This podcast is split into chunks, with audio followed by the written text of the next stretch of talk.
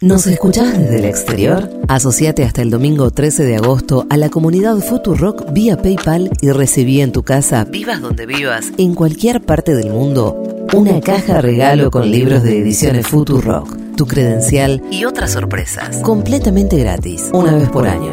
Sumate a la legión extranjera de la comunidad Futurock. China prohibirá a los menores de 18 años acceder a Internet por la noche según una nueva legislación presentada el miércoles que debe ser ratificada por una consulta pública obligatoria, a partir del 2 de septiembre los menores no podrán acceder a Internet con un teléfono móvil entre las 10 de la noche y las 6 de la mañana. Además, se introducirá un sistema para limitar el tiempo diario de conexión en teléfonos inteligentes. Los jóvenes de 16 y 17 años podrán conectarse dos horas y los menores de 8 años solo 40 minutos por día. Las nuevas reglas propuestas por la Administración China del Ciberespacio y que se implementarán con medios técnicos están entre las más estrictas del mundo en este campo. Según el organismo, el objetivo es crear un entorno de Internet seguro y saludable para los menores, en línea con otras medidas tomadas en los últimos años para reducir la incorporación de menores a Internet. Y los padres podrán desactivar las restricciones si lo desean.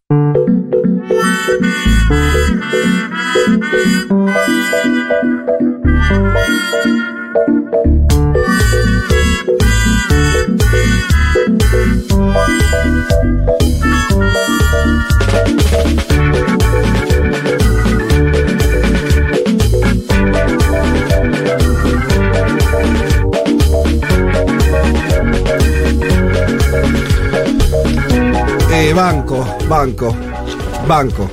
Ya está.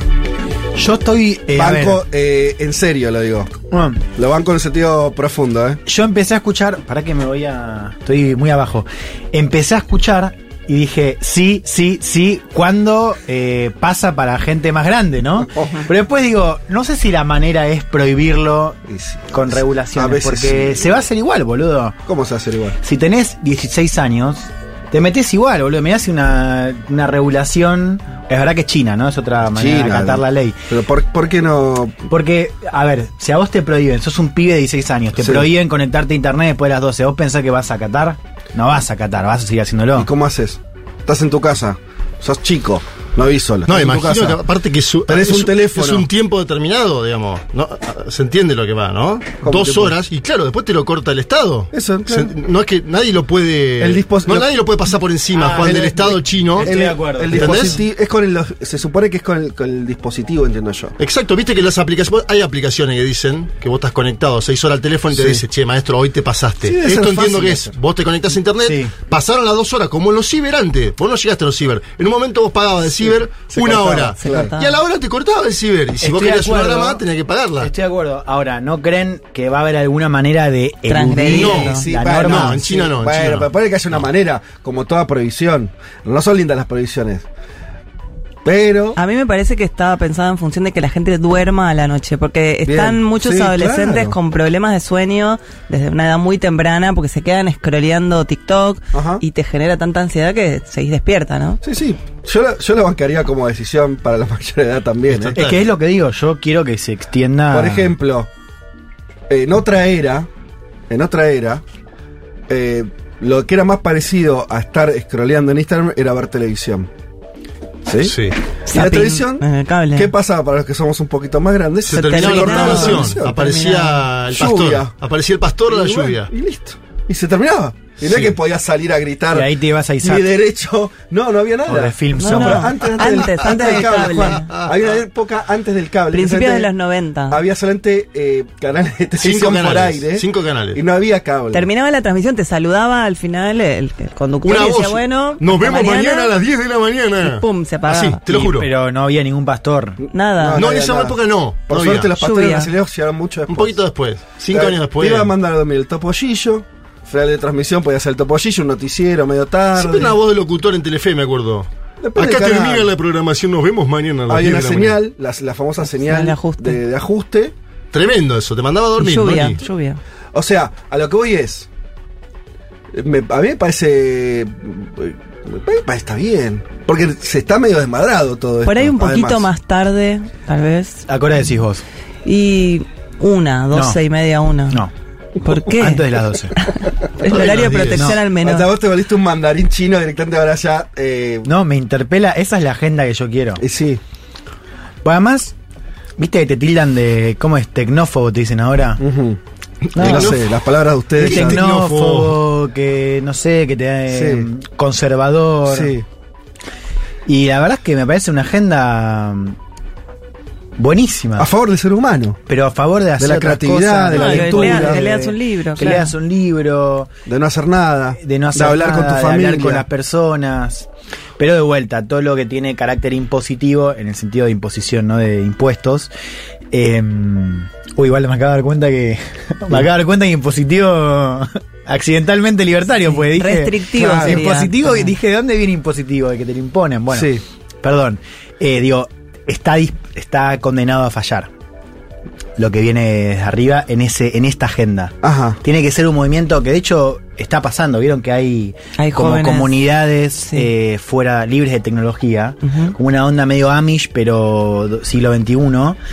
Eh, Eso tampoco le veo mucho No, futuro. digamos la verdad. tampoco le veo mucho no, pero también entre los jóvenes está empezando a pasar que ahora es transgresor no tener redes sociales, por ejemplo. Ajá. Bien. Sí. Eso es más lindo.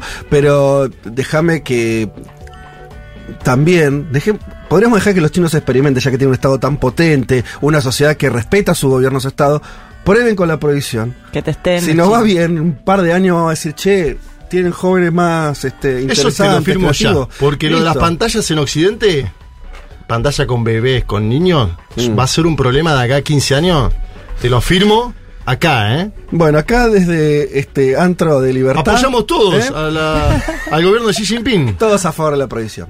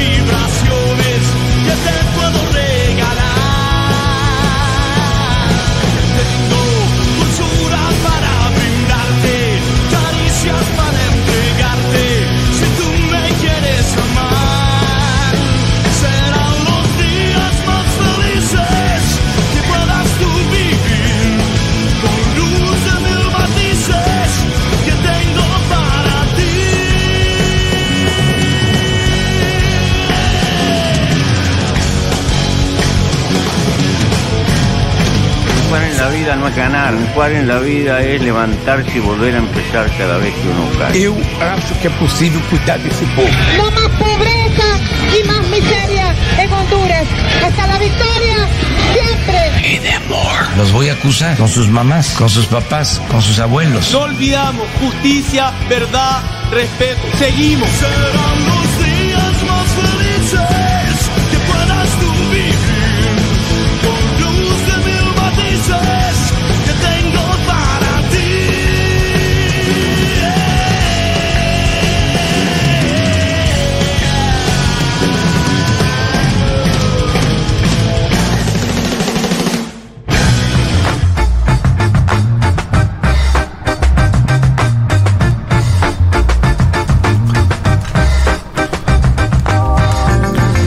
Muy buen domingo para todas y para todos. Hoy es 6 de agosto y el año.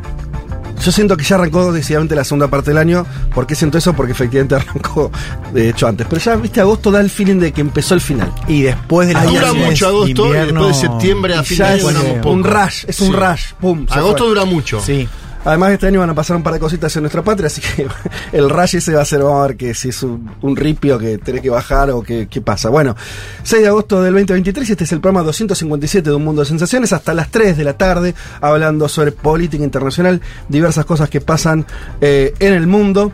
Eh, y ahora nomás, eh, esténse atentos que voy a hacer un anuncio importante. Eh, muchos temas, muchos temas, eh, lo veníamos eh, conversando, tiene- algunos tienen que ver eh, con lo que está ocurriendo. Bueno, hay varias noticias en, en la región, noticias de, de Brasil que además de las, últimas horas, una, eh, dos personas detenidas por un presun- presuntos atentados que iban a cometer contra Lula, gente que dijo que lo quería asesinar, ¿eh? gente de carne y hueso, detenida, eh, en parte de, de una gira también que estaba haciendo Lula en la zona de la Amazonía y demás. Vinculado a eso hay varias noticias sobre el gobierno de Lula que viene bien, por lo menos viene mostrando eh, datos eh, auspiciosos, uno tiene que ver con la baja en la deforestación de la justamente de, de- de la Amazonía, otro tiene que ver con eh, la baja en interés eh, de los intereses por parte del Banco Central, eh, también hay noticias eh, económicas, entonces en ese sentido que apuntalan el gobierno de Lula. Eh, también vamos a estar comentando alguna cuestión respecto a la entrada en vigencia de una reforma previsional en Uruguay. Vamos a estar hablando un poquito de algo que, que está ocurriendo, cómo sigue el régimen de excepción en El Salvador, de la mano de eh, Bukele. Bueno, de esas y otras cuestiones en, en el panorama vamos a estar eh, conversando, pero tal vez el tema de la región más importante esta semana, el tema que despertó sirenas. Yo todavía no salgo de mi incredulidad. ¿Por qué? Y porque tiene, es como, creo yo, un, se dice cisne negro, ¿no? A los eventos inesperados que al mismo tiempo alteran la dinámica. Para mí este es uno, que tiene que ver, y lo vas a desarrollar Juanma, con eh, todo lo que está pasando alrededor del hijo de Gustavo Petro, el escándalo por el financiamiento de la campaña, eh, la relación entre ellos. Sí, semana muy difícil para el gobierno Muy de Gustavo Petro porque su hijo Nicolás estuvo detenido varios días, acusado de lavado de activos, tanto él como su ex esposa, Daisuris Vázquez, que es quien da a conocer todo en una publicación llamada Semana meses atrás. Semana, ustedes bien saben, diría que es la, el principal opositor al gobierno de Gustavo Petro. Él desmiente financiamiento ilegal de campaña a través de su hijo. Dice que no es Uribe, que no es Santo, que no es Duque, como diciendo que los anteriores presidentes sí lo hicieron. Pero atención, porque Nicolás Petro habló justamente en semana y dijo que no se iba a inmolar por su padre. Entonces ahí tenemos un tema familiar que viene incluso de cuando Petro era dirigente del M19, Movimiento Armado. Como Petro no lo cría, Nicolás, ahí hay algo previo, ¿no? Una cuestión, diría, psicológica de vínculo entre ambos muy fuerte, que creo que está terminando de explotar en este caso particular, donde Nicolás siente que el padre lo dejó tirado, para decirlo en términos eh, sencillos. El padre siente que Nicolás es tuvo algunos problemas evidentes, ¿no? Y que, bueno, Pero esta semana además la novedad es que lo que está diciendo su hijo comienza a impactar, porque ah, no, corregime si me equivoco, pero mi impresión es que hasta, hasta la semana pasada era más una cuestión filial y donde se le había mandado el hijo de última y, y Petro que le suelta la mano, y esta semana vino la devolución de favores. Sí, que- el, el hijo habló fuerte en semana, pero en el caso particular de una plata de dos narcotraficantes, dijo que el padre no sabía. En es-. ¿Entendés? Ujú. Habló fuerte en O sea, le abrió la caja de, cosas. de- de- de- de la puerta del horno, le mostró y no, no, puso la cabeza del papá. Exacto. Yo creo que todo todavía. es parte de una gran negociación. Impacto moral no judicial, digamos. Exacto. Mucho impacto moral, esto de me abandonó, me dejó. Bueno, Bueno, algunos estaban ahí con. Claro, está bien. Eh, en un país donde es muy importante. Que es algo. Bueno, para ir para otro, otra otras conversación, pero vieron que en algunos países tienen como temas. eh, y que no son distintos a otros. En el caso de Colombia, la cuestión de la financiación de la política, que vos decís, bueno, por un lado es un país que tuvo, que tiene bandas narcos financiando todo, o sea, es eso una, una cosa, cualquier cosa menos una, una cuestión este, eh, resuelta. Y al mismo tiempo, ese tipo de acusaciones por ahí pesan más que otras. sí. ¿Viste? Eh, pasa en algunos países. Lo vemos en el caso de Perú, ¿viste? Con algunas cuestiones, ¿viste? Que, que re- eh, hicieron renunciar presidentes porque habían contratado, eh, no sé, una cosa que acá sería una anécdota. No, pero, y, y en Colombia ese tema, yo lo que veo está calando como muy fuerte. Sí, está quedando fuerte. Esta es una bala que llegó de la propia familia, ¿no? O sea, la que habla es Daisuri Vázquez. Primero, lo lleva a Nicolás Petro a la justicia, básicamente, y es un impacto demoledor en la campaña de Petro Demoledor. porque estaba, era parte de la campaña Nicolás Petro, ¿sí? Lo que pasa es que Nicolás Petro negoció dinero que lo puso en la campaña pero no lo negoció de la forma dire- directa, digamos. ¿no?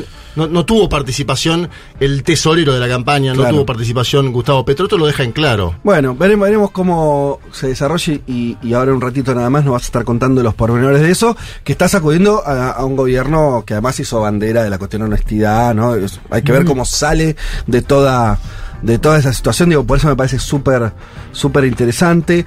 Eh, vamos a estar conversando también, eh, Vale, ¿qué tal? Hola, bien. de. Ustedes saben, Vale Rey, que viene cada 15 días. Ya tocaste este tema, pero vas a hacer una segunda parte. Creo que la idea del, de- del segundo capítulo, justo para este tema, le viene bien, porque vas a seguir hablando de este, la huelga de actores en Estados Unidos, la huelga de guionistas, la Sí. huelga del mundo Hollywood y qué capítulo. Eh, ¿Qué capítulo, qué episodio Claro. nos toca ver ¿Qué episodio esta, toca este domingo? Sí, efectivamente, preparé como una especie de parte 2 de la columna del 28 de mayo en la que habíamos hablado largamente de la huelga de guionistas que estaba afectando la industria del entretenimiento en Estados Unidos. En ese momento dijimos que se estaba esperando la adhesión del sindicato de actores y que si esa adhesión finalmente se daba, Sí. esto iba a tomar Otro vuelo. otro vuelo, otro calibre. Efectivamente, a los 11.500 guionistas que estaban en paro se les suman ahora Mm. los 160.000 miembros del sindicato de actores que como bien vieron seguramente en los medios está dirigido por Fran Drescher, una estrella que conocemos de la niñera que está en, en su fase más combativa. Y vamos a hablar un poco de por un lado de las consecuencias de la paralización para lo que es el mercado hollywoodense que son muchas y que se van a ir viendo de acá al año que viene pero también básicamente de las causas que tienen que ver con eh, los avances de, en el terreno del consumo de, de las plataformas y lo poco, lo poco que se reparten esas ganancias y lo poco que se conocen. Y por otro de los avances de la inteligencia artificial, que es lo que está haciendo a los actores y a las actrices Tremendo. asustarse mucho. Sí, sí. Claro. Así que vamos a, a profundizar un poco en esto y charlarlo más en extenso en un rato. Espectacular. Y nos quedamos en Estados Unidos porque el, el tema político, eh, ustedes tienen que recordar siempre que el año que viene hay elecciones. Eh, ¿Cómo pasa el tiempo, eh? Porque... Sí. Y No, ya estamos va- en agosto, lo dijimos. Pero Biden es medio nuevo. O sea, Nuevo no, por edad no. no, no, pero Sí, su- sí, yo siento que su presidencia, Sí. en un punto, me parece esto, la de Trump fue tan intensa, que duró también cuatro años, fue tan Y intensa. negamos la pandemia. Acordate que como al negar dos años de la historia, la negamos. Sí. Hay un trauma Pero colectivo. esa se la comió Trump, no ¿Eh? Biden. Empieza la- el gobierno de Biden, empieza ahí. la pandemia seguía. 2020, Sí. en 2020 empieza la pandemia, 2021 es el segundo año de pandemia. Sí. Eh, pero sí, sí, pero también es, bueno, en fin, Sí, yo recuerdo mis columnas Ah. de la elección anterior, claro. lo cual es como... no, Bueno, cuestión es muy que van a elecciones y en todo esto hay que ver qué pasa con el... ¿Es candidato natural Trump de los republicanos? Me digo que sí. Y ya está, casi. ya está. A ver, falta que arranque, en realidad, pues no arrancó la primaria republicana, o sea, faltan los debates, Mm. faltan las elecciones en cada uno de los estados, arrancan Iowa a principios del próximo año, pero uno ve las encuestas. Trump le gana por 30 puntos al rival más cercano, que es Ron DeSantis, el Mm. gobernador de Florida, y ve además un campo cada vez más amplio de candidatos, lo cual te divide el voto anti-Trump y dice, es muy difícil que. Trump no sea el candidato de los republicanos. La novedad de estas Sí. semanas es que empezamos a ver encuestas que dicen que Trump podría ganarle a Biden. Con lo cual estamos yendo a una elección más competitiva de la que pensábamos hace un año. Y por supuesto, la principal nota dominante de este ciclo electoral es que Trump va a llegar totalmente incendiado por sus causas judiciales. ¿no? Esta semana, y es lo que voy a contar hoy, llegó la tercera imputación, eh, que es la más la más simbólica, la más sensible, porque tiene que ver con eh, los hechos que van desde la elección del 2020 hasta la toma del Capitolio a principios de 2021. Básicamente el intento de golpe de Estado, ¿no? Eh, y de revertir el resultado electoral. Bueno, eso es lo que se va a juzgar, no sabemos cuándo. Es un tema importante saber si se juzga antes de la elección o no, porque puede haber un escenario donde Trump sea presidente y después sea condenado a prisión.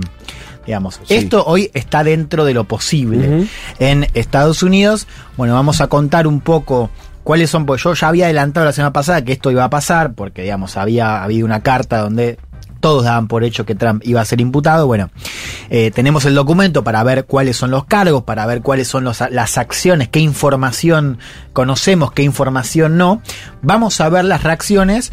Eh, Y vamos a entender también por qué esto es tan inédito, porque inclusive podría haber una posibilidad de que Trump se autoindulte Ah, es eh, buena, esa, como claro. presidente. Bueno, Es eso buena es lo que estamos. Y, y- Y podría, ir a pris- eh, podría ser candidato incluso si va condenado a prisión.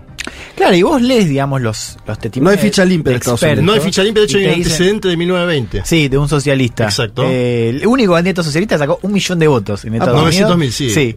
Bueno, ahí. No, no, muy cerquita. Eh, no, digo, y lo interesante de esto es que vos tenés opiniones contrapuestas de expertos legales, Sí. pero lo, para mí los, los más interesantes te dicen, mira, no sabés la verdad, pues no hay nada No, escrito acerca de un presidente que se autoindulte, digamos, no hay.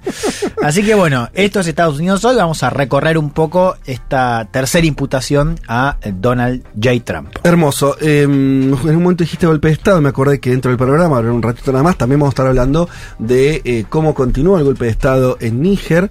Eh, lo, lo tocamos la semana pasada con Viole, pero tuvo un desarrollo, reuniones de cumbres eh, en África y sobre todo un reacomodamiento o un acomodamiento muy eh, interesante para seguir de cerca, que es una serie de países, todos de la misma región africana, eh, vinculados a, a, a donde tienen sus, este, sus socios.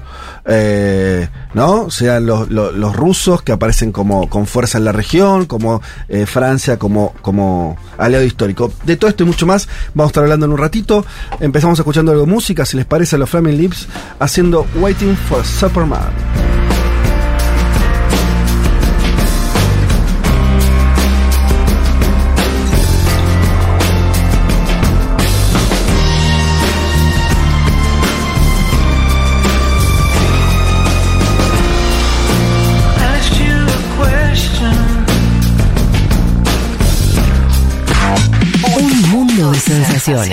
Un programa que habla de un montón de países que no son campeones de fútbol.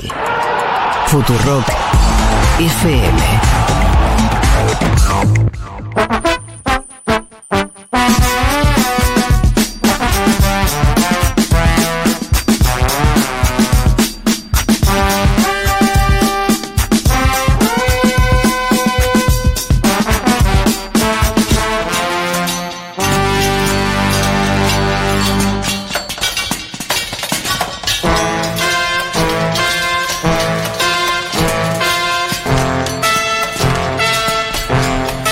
Aquí estamos para ya dar comienzo a este programa. Tengo que hacer un anuncio eh, muy, muy, muy, muy importante. Eh, realmente muy importante. Quiero que, en principio, los invito a que se expresen todos los que nos escuchan desde afuera de Argentina.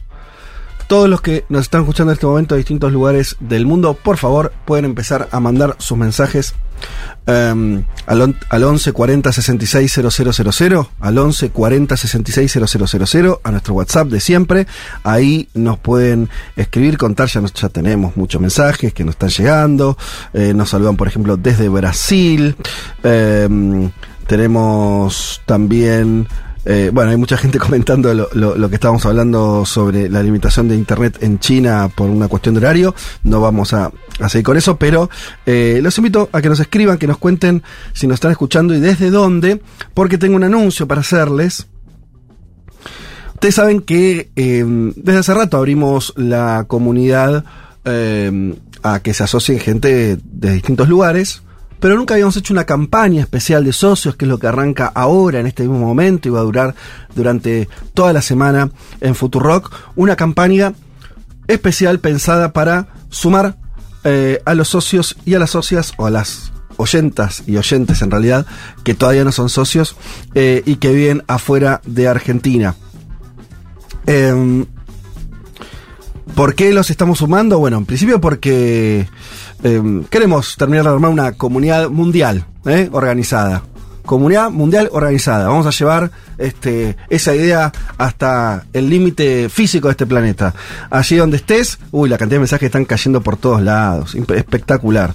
Desde Uruguay, leo solamente los últimos porque la verdad que cayeron, están cayendo un montón. Eh, Algunos saludos de la República de Córdoba. Bueno, no está bien, pero por ahora los consideramos eh, argentinos. ¿eh? Eh, no, no, no, no, cuenta. Eh, se pueden asociar, va a ser muy fácil, eh, algunos de los que son socios ya lo saben, entran a la página de Futurock, futurock.fm, ahí van a la pestaña de comunidad y ahí mismo, o directamente en el home ya, porque tenemos un, este, un home especialmente diseñado para esta campaña, sumate a la legión extranjera de la comunidad Futurock, entras ahí, eh, me quiero asociar y vas a ver opciones para asociarte vía PayPal, que es la forma en que los que vienen afuera de Argentina pueden sumar su, su esfuerzo.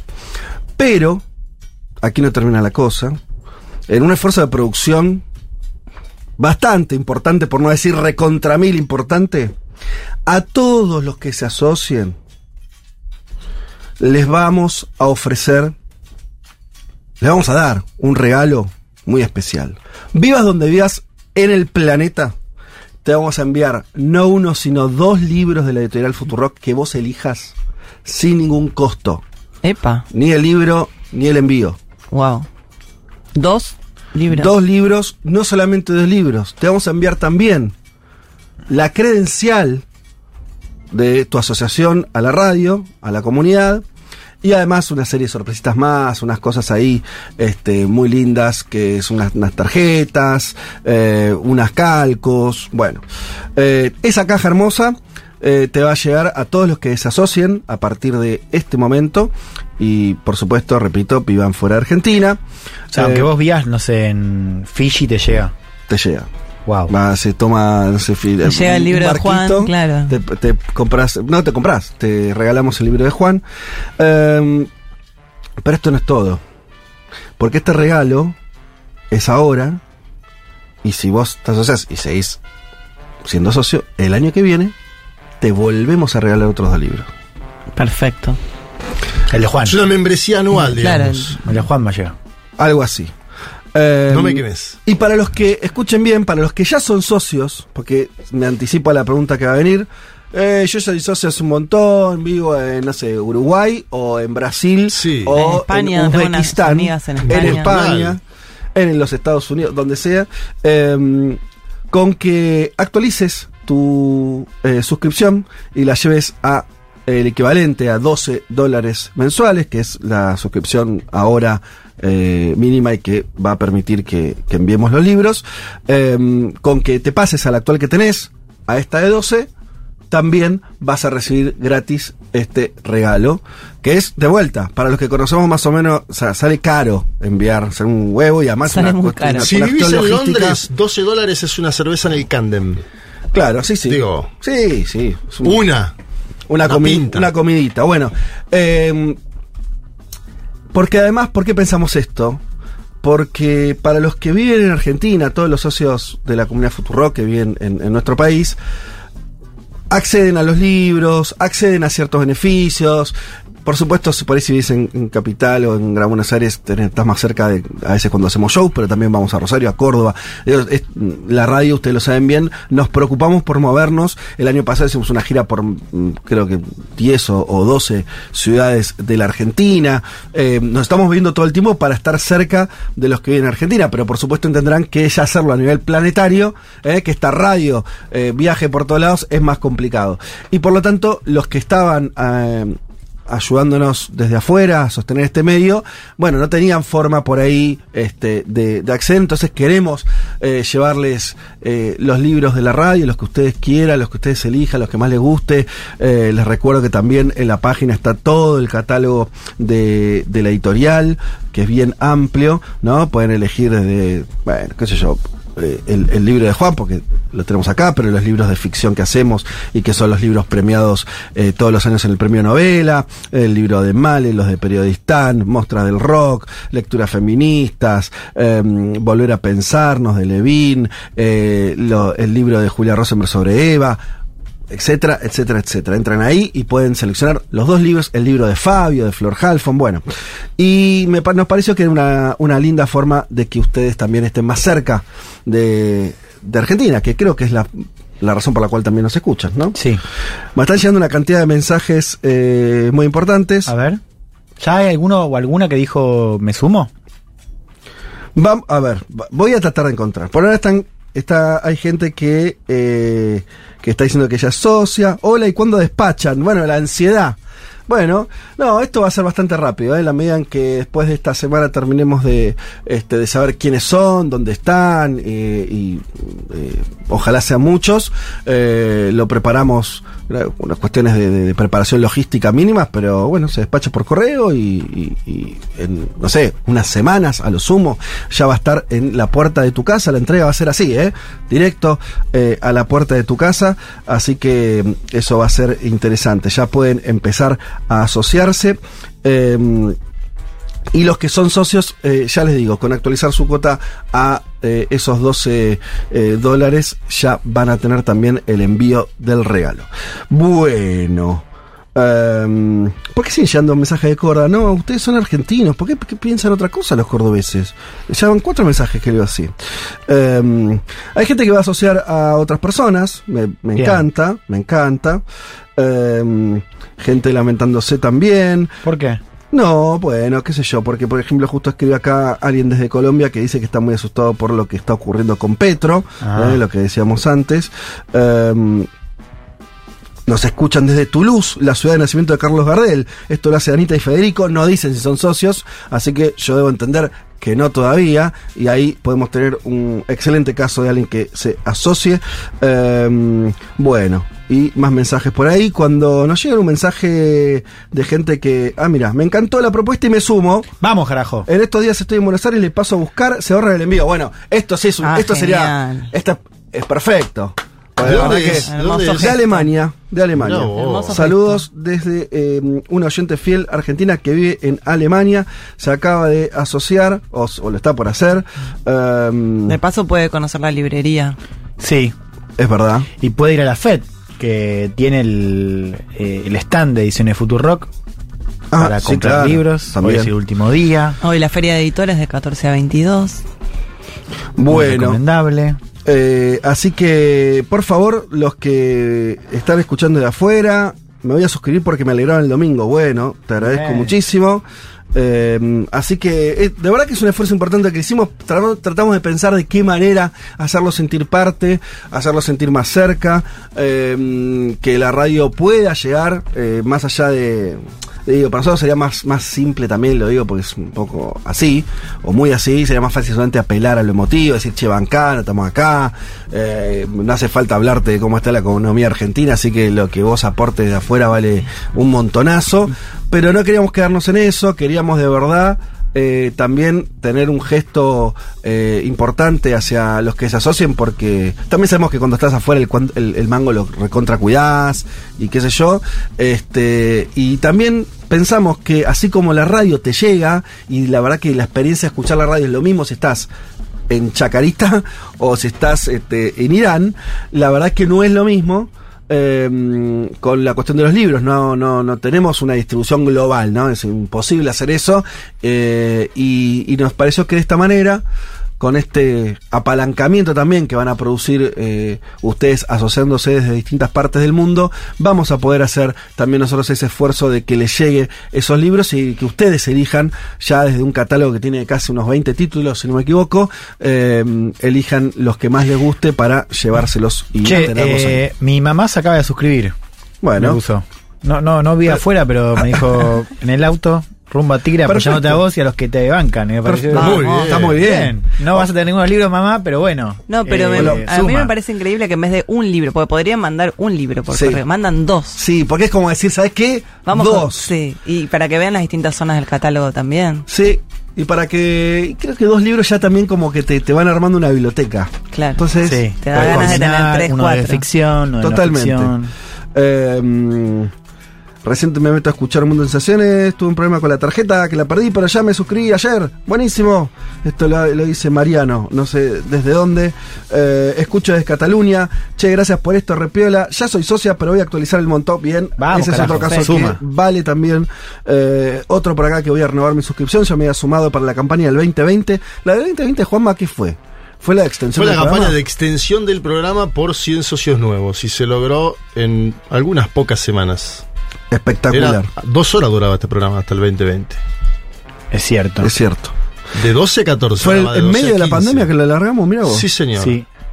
Qué ganas de Sí, trabajar. Estábamos, de hecho, habíamos vuelto, creo, al estudio, pero yo me acuerdo de algunos programas que estuvimos haciendo tres horas aislados. y aisladas. Sí. Ajá. Con lo cual fue como el momento más hardcore de pandemia. ¿Viste? Ahora eliminamos todo de la pandemia, ¿no? Mentalmente. No nos acordamos de nada. Sí, bueno, vamos a hablar un poquito eh, de lo que acabamos de, prometer en la, apertura, que tiene que ver con el panorama.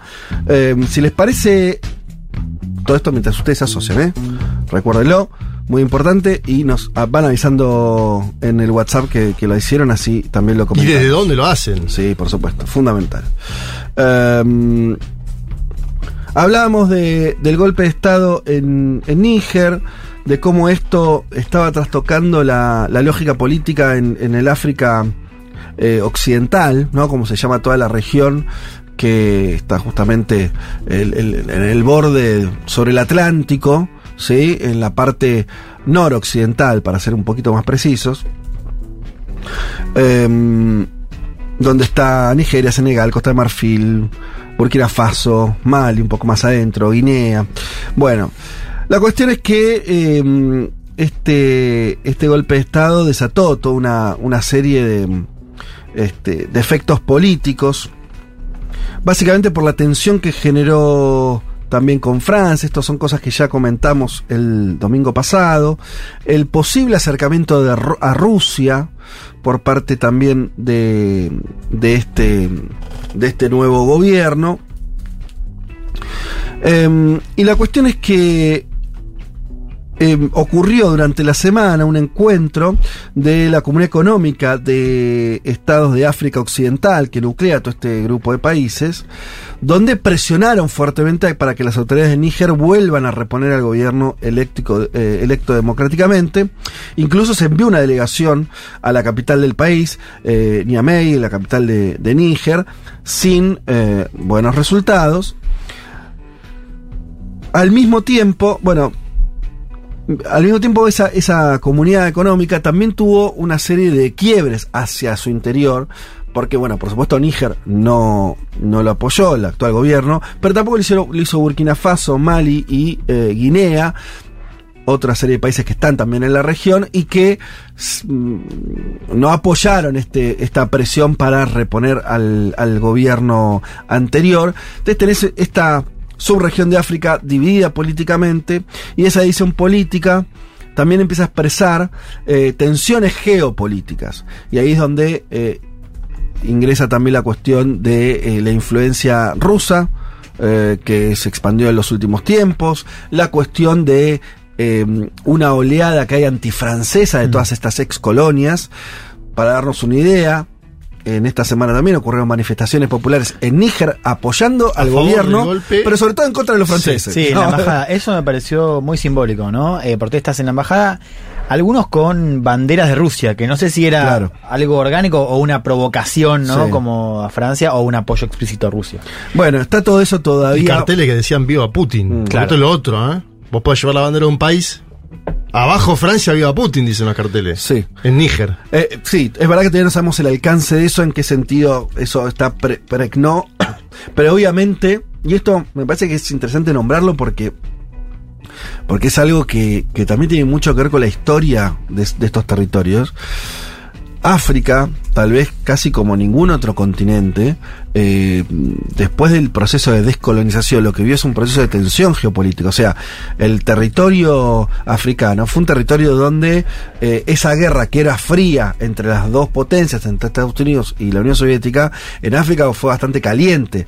Parte de las guerras que tuvieron durante los años 60, años 70, guerras civiles, incluso entrado en los 80, eh, expresaron también las posiciones que tenían los movimientos este, de liberación, después movimientos guerrilleros, gobiernos militares, golpe de Estado, la CIA metida también como un factor de poder muy importante a la hora de cambios de gobierno ahí.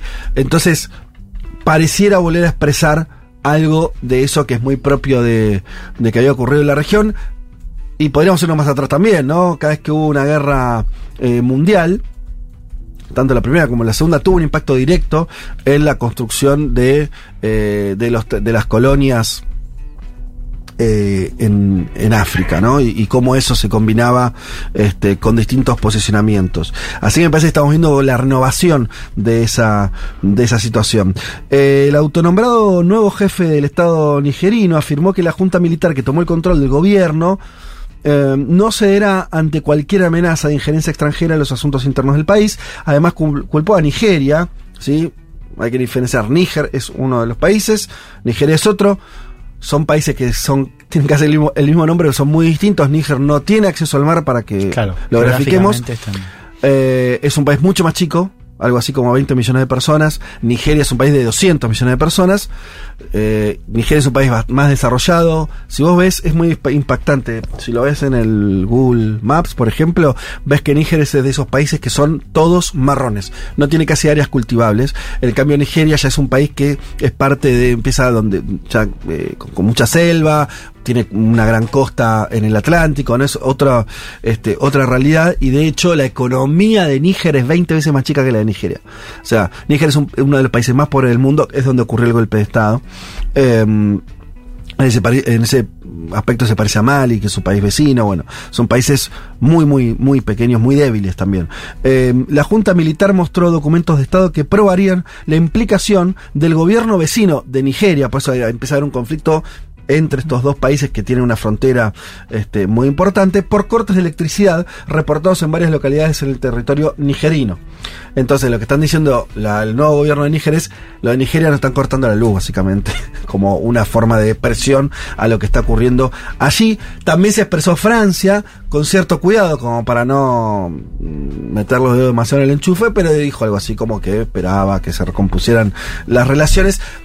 Hubo, y esto todavía no hubo novedades muy, muy importantes, pero eh, hubo toda una, o hay toda una preocupación respecto a lo que va a pasar con las Fuerzas Armadas eh, de Francia que están in situ en el territorio. Se van a ir, se van a quedar, qué va a pasar con eso, en un contexto que decíamos de avance también de un sentimiento antifrancés, que es básicamente el imperio que ellos tuvieron hasta hace muy poco rigiendo los destinos de ese país y de todo, de toda esa, esa zona del continente africano. Bien, hasta ahí lo que tenía que ver con el golpe de Estado allí que queríamos comentar. Breves noticias, eh, porque no tenemos mucho tiempo, más de nuestra región. Nos vamos a El Salvador. Allí eh, Bukele, Nayib Bukele, el presidente, anunció el martes que eh, impuso un cerco policial, militar, sobre todo un departamento, ¿no? Lo que vendría a ser una, provincia. Ustedes saben, El Salvador es un país muy chiquitito, geográficamente es un país muy pequeño. Eh, estamos hablando de territorios bastante chicos. Y este departamento en especial, que se llama Cabañas, es un departamento completamente selvático, eh, también es muy pequeño. Mm, y un despliegue enorme. Desde esta madrugada, dijo Bukele, 7.000 soldados y 1.000 policías han establecido un cerco de seguridad alrededor de todo el departamento de Cabañas. Su labor será evitar la salida de pandilleros del departamento y cortar todas las líneas de suministro de los grupos terroristas. Eh, y esto ustedes saben que en, El Salvador hay un estado de excepción. Ese estado de excepción que viene teniendo eh, digamos así, buenos resultados en términos de quitarle poder a las eh, pandillas eh, históricas que dominaban buena parte del territorio y muchas críticas eh, vinculadas a los derechos humanos y básicamente también a todo lo que empieza a pasar cuando vos tenés a miles de personas encarceladas de un día a otro, por ejemplo, cómo vas haciendo los procesos judiciales y de hecho hay muchas críticas porque están avanzando con juicios colectivos, ya es un problema, ¿no? Enjuiciar a alguien en términos colectivos, sino de lo que hiciste vos. 72.000 detenidos desde marzo del año pasado. Claro. Presuntos pandilleros, ¿no? Entonces empieza a pasar eso, cómo van a ser esos juzga- juzgamientos, qué posibles defensas van a tener. Bueno, todo, todo la complicación de eso sobre esta situación es que se, eh, en algo que se parece bastante, esta es mi lectura, pero también de, de leer bastantes eh, comentarios y medios eh, de los últimos días en El Salvador, ¿qué es? ¿Cuál es el, para mí el problema que empieza a tener ahora Bukele? Que es este, es- este cerco que es como un aprisionamiento de las últimas estructuras que están Claro. quedando de el MS de los La Salvatrucha, mala salvatrucha y, y que la el más, 13, el sí. más importante. Dice, bueno, En el momento la guerra la ganás, sobre todo digo, porque evidentemente los datos demuestran que esto es así. Eh, ¿Cómo iniciás el siguiente paso? Más allá de sacar o no sacar el estado de excepción en términos este, legales, en términos eh, normativos, es lo que te queda es, primero, tenés un montón de gente presa. Eso, estas 72.000. De eso vas a tener que hacer procesos judiciales a la corta, a la larga, de una manera o de otra. Vas a tener que empezar a mostrar, eh, bueno, qué haces con, con eso. Cuando tenés para el país, para El Salvador, 72.000 personas es una cantidad impresionante. ¿Qué vas a hacer primero para que esas estructuras que vos eliminaste o, o, o destruiste no se regeneren? ¿No? Va a ser el primer dato de, de una Sí. paz más duradera. ¿Y qué vas a hacer con esa gente en términos de reinserción? Por lo menos una parte vas a tener que pensar en algún tipo de reinserción. Bien, Sí. sobre eso hay muchas eh, incógnitas. Y te sumo una cosa más, que es la cuestión de desarrollo, si querés, de la población, porque a ver, las pandillas también crecen en un entorno donde vos no tenés oportunidades Claro. de desarrollo. Básicamente es o te quedás o te vas a Estados Unidos, como Sí. hicieron varias generaciones. Lo que falta es saber, digo, por eso para mí la crítica de Bukele también tiene que ver con eso. O sea, el Estado recupera el monopolio de, la violencia, recupera el control sobre ciertos espacios públicos. ¿Qué pasa en términos de empleo, de salud, de educación? Digamos, la política económica de Bukele es mucho menos conocida que su política de seguridad también porque no la tiene. O sea, sí hizo cosas como, no sé, aumentar el salario mínimo, subsidios en pandemia y demás, aument- aumentando la deuda. Es verdad que siendo El Salvador no tenés mucho margen. Claro, esa- eso le iba a decir. ¿Qué va a poder hacer un paisito? El Salvador, véanlo No el tiene mapa, moneda de vuelta, propia. ¿eh? Es un país que es muy chiquito, que no, No tiene tiene moneda que Claro. depende de Estados Unidos. Hay que ver qué logra en términos, ahí lo que dice Juan, en, en términos sociales para que la gente no vuelva a volcarse a, a unas estructuras este, claro, paraestatales. exacto. Por el momento le alcanza Sí. con esta política de seguridad. Por el momento tiene 90 seguro- puntos de aceptación, se va a Claro. bajar unos meses Pero la la medida que y pasa a pasar el tiempo, Sí, sí. eh, eh, te lo podemos imaginar, ¿no? O sea, vos, eh, y yo insisto que para mí eso es, es, eh, es vital. Eh, vos tenías una sociedad que no podía o querías abrir una panchería, venía lo de la madre, te decía, che, dame la mitad de la organización, te mato, listo. Eh, y así. Ahora eso lo eliminaste, listo, la gente está contenta. Eh, rehace su vida. En un país muy pobre. Durante un tiempo eso te va a alcanzar, incluso hasta algunos lo, lo dicen que en términos de crecimiento económico, eso solo ya, es- ya generó más movilidad económica. Tiene Sí, un hace sentido. para aumentar mí. el PBI. Tiene un sentido para Sí, mí. sí, claro. Pero es durante un tiempo. Después se vuelve la situación normal y la gente va a pedir de vuelta otras cosas. En la segunda presidencia le van a pedir otras cosas. Exacto. Sí, pero aparte no parece que, que Bukele quiera desestigmatizar a toda esa gente que está presa o a todas esas pandillas y reconvertirlas en ciudadanos y ciudadanas para el Bueno, bien. en tal caso tenés una cronificación del conflicto porque van a tener 72.000 Claro. tipos presos durante 10 años. Bueno, hay que ver ahí qué pasa. eh, Te agrego el dato de un argentino, porque esto Sí, está, ya está empezando a impactar, ¿no? Eh, Alejo Arias González, un joven mendocino, 24 años, supuestamente fue a trabajar para una financiera, no lo sabemos, lo que cuenta la familia, hace un pedido casi desesperado, porque lo acusan de estar vinculado a una banda colombiana que opera en El Salvador y está detenido, digo, es un compatriota, me imagino que ya Sí. Cancillería estará en tema. Hay varios casos así. eh, me contaba en hace poco una investigadora esta semana de Human Rights Watch que eh, empiezan a acumularse pedidos de gente extranjera, de familias de Sí, sí. ciudadanos que se fueron a otro país, eh, a otro país, se fueron a El Salvador o estuvieron cerca y quedaron detenidos y no tienen, eh, no están comunicados y no tienen, como decías vos, juicio a la vista. Claro, ahí este, la, fue tal la magnitud de, de este dispositivo de- o de este régimen de excepción que generó eh, meter mucha gente presa, que ahora hay que ver cómo ese mismo sistema eso lo, lo empieza a digerir de alguna manera, ¿no? Eh, yo decía también para, para entender la complejidad, mira, fui al, al Faro, este medio que es un medio Sí. muy, muy opositor a Bukele, de hecho, cuando digo muy opositores, vos agarrás la- las noticias del Salvador, son todas negativas, todas, todas, todas, todas. todas. Digo para que se entienda, este es muy marcado el perfil. Eh, y hay muchas historias de esto, ¿no? De, de casos de injusticia, de cómo estaban detenidos. Entonces me metí en una de que parecía la más impactante, que era una mujer diciendo que su hijo era una estudiante de medicina y ella mostraba la ropa del pibe, la habitación, me quedé sola, no sé qué. Una historia que te conmovía, obviamente no tenés ideas, el pibe, Exacto. bla. Pero bueno, supone la inocencia, compremos la historia. Y es un, un texto más o menos, un, un artículo con cierta profundidad.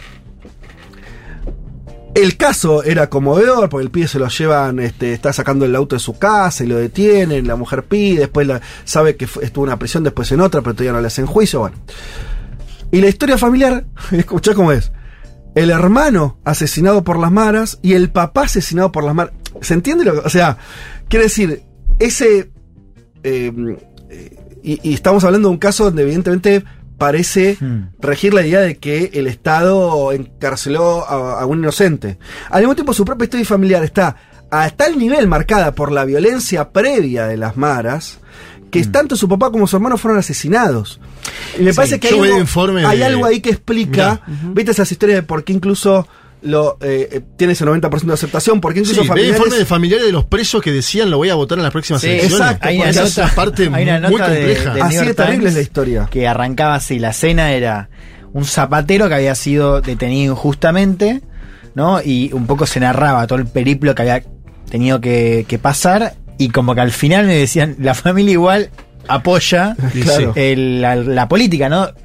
Que eran su propio papá, ¿entendés? Su papá estaba detenido y el tipo decía, bueno, se desvía de lo que hay que hacer, pero al fin y al cabo yo apoyo a Bukele porque, claro, como decís vos, el resentimiento es tan estructural, es Y- tan y es tan- histórico que Sí. que sí, que tenés un hermano preso injustamente, hacinado, pero igual lo seguís eh, apoyando a Bukele. Bueno, me parece que eh, en algún punto por ahí estamos viendo esto con la distancia, el desconocimiento también, digo, para no mandarnos la parte de lo que sabemos al detalle de lo cómo está ocurriendo el proceso político en El Salvador, ni siquiera de las características de Bukele, que es verdad que muestra unas cartas y otras las esconde y nunca termina de saber, pero eh, me suena que está empezando a, a ver y esta, este cerco sobre, la, sobre un departamento eh, donde va a tener que cambiar de pantalla.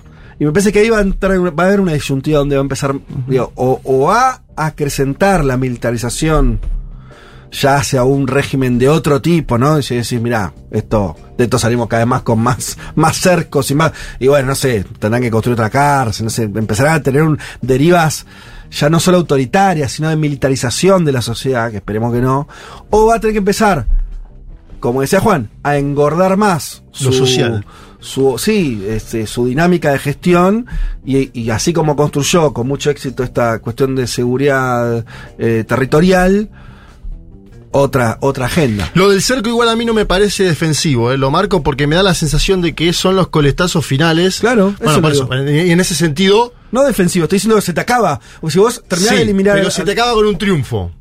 en apariencia, sobre las malas. pero se acaba. Se te acaba con un triunfo, vas a ganar la elección, que es lo que aparente va a suceder, Sí. porque si tiene 90 puntos de aceptación se baja, va a ganar la elección con Ujú. 90 puntos. Y a partir de ahí tiene que pasar de pantalla. Y- Pero ya, ya salís con una victoria que el pueblo en general, Seguro. si estamos diciendo que los familiares de los presos en situaciones bastante eh, turbias apoyan al gobierno, imagínate el comerciante, al cual ahora no le piden más esos 300, 400 dólares. Por eso hay que ver ahí cómo, este, qué, qué astucia tiene o no Bukele en el sentido como de renovarse para lo que venga, pero bueno, falta un poco para eso. Todavía están en esta, este, en esta situación y veremos cómo, cómo va dando respuesta. Eh, no tenemos mucho más tiempo, pero yo quería comentar alguna que otra cosa más. Sí, hablemos de esto. Eh, por un lado, eh, contemos que el martes entró en vigencia en Uruguay la reforma jubilatoria aprobada en el Congreso a fines de abril y que fue resistida por la Central Sindical del PIN-CNT y también por el Frente Amplio en términos políticos. Y así lo anunciaron. Como le habíamos eh, dicho, a partir de hoy será compatible jubilarse y seguir trabajando. Escuchemos la novedad del asunto, ¿no? Que es parte del corazón de la reforma. Nuevos derechos que se alcanzan por la reforma de la seguridad social. Es divino todo como está planteado del gobierno. Generando equidad entre los uruguayos con independencia de a qué caja aportan, ¿no? Básicamente la idea es, vos te jubilás pero puedes seguir trabajando. Ese es un poco eh, uno de los corazones de la reforma. El redactor de la reforma jubilatoria, Rodolfo Saldain, también se pronunció en redes sociales y indicó, sin perjuicio de la entrada en vigencia de hoy, la reforma ya empezó a beneficiar al país y añadió, contribuyó a que paguemos menos intereses para obtener el financiamiento del funcionamiento del Estado, dijo un poco críptico. Básicamente la ley aumenta la edad jubilatoria hasta los 65 años, permite la continuidad laboral aún después de estar eh, jubilado, dispone un suplemento solidario para los haberes más bajos. Eh, al momento de firmar su promulgación, esto fue el 2 de mayo pasado, el presidente de la calle Pou lo defendió y dijo esto genera un ingreso económico mejor para los más vulnerables y permite que sigan existiendo esos procesos de socialización que a veces los jubilados cuando dejan de trabajar lamentablemente pierden, por lo tanto vayan a trabajar. Eh, bueno, ahí está la reforma, no sé si alguno quiere agregar alguna, alguna cuestión respecto a eso. Este, no- es una clásica, ¿no? O sea, cuando uno ve reformas jubilatorias en el mundo, lo que está haciendo Uruguay, Sí, el aumento jubilatorio básicamente de la edad, ¿no? Ahí está un poco el punto. sí, y en esto de seguir trabajando después de que te jubilás. Porque eso habilita a que el Estado te pague una pensión miserable y Claro. te diga, no, pero mirá, Vos- yo, vos te doy, podés laburar. yo te doy la posibilidad de que sigas trabajando. Lo cual Eh, es, es- también es entendible, o sea, es, eh, es contradictorio con esta idea de que cada vez va- vamos a un mundo de la generación de trabajo más complicado y vos estás incentivando a que no se retiren del mercado de trabajo los que tienen cierta edad, sino que sigan siendo competidores de trabajadores más jóvenes, ¿no? Medio también una situación compleja esa, desde el punto Sí, de y vista a, la, de los, y a la vez de los dejás más que es, la propia necesidad la que te hace seguir trabajando, no es que es una decisión de un tipo que tiene 65 años y dice, bueno, voy a seguir trabajando porque me interesa, estoy entusiasmado, tengo la libido puesta en esa. No, indudablemente es necesidad económica de una pensión que es baja. Nos vamos a Brasil, de acá am, decíamos dos o tres datos eh, que tienen que ver con, la presidencia de Lula, estos primeros momentos. Uno, eh, bastante difundido en los medios en los últimos días, tiene que ver con eh, una disminución en la deforestación de la, del Amazonas. Disminuyó 66% en julio contra igual periodo del año pasado. En términos interanuales es un montón. Alcanzando la menor cifra para este mes en cinco años, según datos divulgados este jueves por el propio gobierno de eh, Lula, que atribuyó los resultados a las políticas de control. El mes pasado la deforestación alcanzó 500 kilómetros cuadrados, marcando un descenso del 66% en relación al año eh, 2022, cuando fueron de 1.487 kilómetros cuadrados. Em, y bueno, esto lo, lo leen como eso, como parte de la política de gestión respecto al Amazonas. Ustedes recuerdan que Bolsonaro tuvo una política muy agresiva, particularmente Sí, agresiva. niveles récord de deforestación. Que ya habían empezado a subir en la, en la última parte de los gobiernos del PT, Bolsonaro los, los lleva a un límite, eh, sobre todo en 2020 y 2021. Y ahí tenemos, porque mm, también, eh, si vos ves un mapa parece claro, la frontera agrícola brasilera está determinada por dónde empieza a cuidar la selva o no. ¿no? De un lado Sí. tenés el mar, está todo mar. Entonces la ampliación de la, este, de la frontera agrícola evidentemente va hacia el corazón del país, hacia el centro donde está este, el Amazonas. ¿En qué momento vos limites eso? ¿Hasta dónde vos controles ¿no? y protejas eso? Le estás fijando, porque a lo que voy es, no es una cuestión solo ambiental, como siempre es lo ambiental, sino económica. Vos tenés que ponerle un freno al desarrollo de una de tus principales industrias. Creo para no para ponerlo en el, en el lugar complejo que tiene, ¿no? Porque por eso también los gobiernos de Lula la cosa no va a cero, decir, bueno, mira, protección total, acá no se toca un árbol más. Y mirá, es la industria No, Esa es la gran, agrícola. la tensión, porque además tenés otra cosa, digamos, que tiene que ver con el impacto político esos estados que, que están colidando con la frontera agrícola, son además los más bolsonaristas, Claro. ¿no? Eh, en un contexto donde el agro gana peso. Y claro, Lula, de hecho, en la campaña, eh, lo tengo bien fresquito porque tuve que entregar yo una monografía en la facultad de, Ah, de bien. esto de geopolítica del Amazonas. Ah. Entonces, a ver, eh, tenés un discurso de Lula que inclusive cuando iba a Europa y decía, ¿no? Eh, yo voy a proponer otro, otro acercamiento al Amazonas, decía, ojo porque el, el Amazonas no es un santuario de la humanidad. Es decir, Brasil es dueño de la mayoría del espacio y eh, va a explotarlo también, de manera distinta a la de Bolsonaro, pero explotarlo al fin. Y ahí hay que ver, pensaba yo, esto de la alianza con Marina Silva, ¿no? que hoy está a cargo del Ministerio de, de Medio Ambiente. Silva que ya, ya había roto en un primer momento con el PT, ¿se acuerdan cuando ella se va a hacer su propia carrera política? Ahora vuelve, eh, y ahí también hay que ver esta tensión, no va a ser con estas noticias, digamos que son buenas, pero hay, hay que ver qué pasa si efectivamente, eh, bueno, Lula no termina de quizás eh, contentar a estos grupos eh, ambientalistas que proponen una mirada más preservacionista. Va a haber cumbre de presidentes. Dentro, ahora, ¿no? La semana Mar- que viene. martes y miércoles. Sí. Organización del Tratado de Cooperación Amazónica. Y es en Brasil, digo. También hay para mostrar el, el peso que le da Lula a, la, a este tema de la contra la deforestación, contra el crimen organizado también que, que campea en esos lugares. Pero para mí la noticia de la semana, creo que le ibas a decir vos, es la baja de la tasa de interés en Brasil. Que venía en 13.75, que baja un medio punto, baja al 13.25 anual, pero en un país donde está bajando la inflación, es una muy buena noticia para el gobierno de Lula porque el empresario la va a dejar de poner a especular. Por ahí sigue, sigue siendo alta la tasa, ¿eh? 13.25. Pero ya condiciona al titular, que es Campos Neto, que es un ex bolsonarista Ajá. o bolsonarista, ¿no? Que estaba al mando del Banco Central. Acuérdense que Bolsonaro propone aquello del Banco Central independiente. Sí. Tiene que pasar por el Congreso para sacarlo. Lula hizo una campaña, sus organizaciones, para intentar que baje la tasa de interés y por primera vez baja. Creo que es una señal muy buena para la economía brasilera y que nosotros si miramos lo que es la tasa de interés anual en Brasil, No, de la cual se quejan acá con 97 puntos, ¿no? Sí, sí, sí. Eh, bueno, sí, también está, está esa noticia y, y Lula que parece estar, esta es un poco la sensación, ¿no? Como, como está dando pasos bastante mm, medidos. No es un gobierno, no, no, no está siendo rupturista, está haciendo pasos. Pareciera no Pisando querer- en firme, digamos. Sí, eso. Pareciera no querer dar justamente pasos en falso, ¿no? Quisiera estar, pareciera estar cuidándose mucho, ¿no? En un contexto muy complicado, lo hemos dicho muchas veces, un congreso donde tiene minoría, donde tiene que hacer acuerdos todo el tiempo, un bolsonarismo que fue derrotado, pero tuvo casi la mitad de los votos, y donde hay muestras todo el tiempo de, que hay una fuerza social, no solamente política, que lo apoya, eh, y por supuesto el recelo de la élite, que supongo que Lula no se acuerda, que lo metió preso, que no se acuerda, no, que no se olvida, que lo metió preso, después mm, eh, cambió la, eh, cambiaron los vientos, pero está aparte de sus eh, apoyos, e incluso en contra de Bolsonaro en su momento, provinieron de sectores que eran completamente anti-PT, anti-Lula, así que tiene una una bastante difícil, ¿no? Como un juego eh, muy complejo, de, con varias puntas, y donde tiene que, que cuidar retaguardias y, y también al mismo tiempo provocar avances para que su gobierno tenga alguna impronta. Así que o sea, yo lo veo como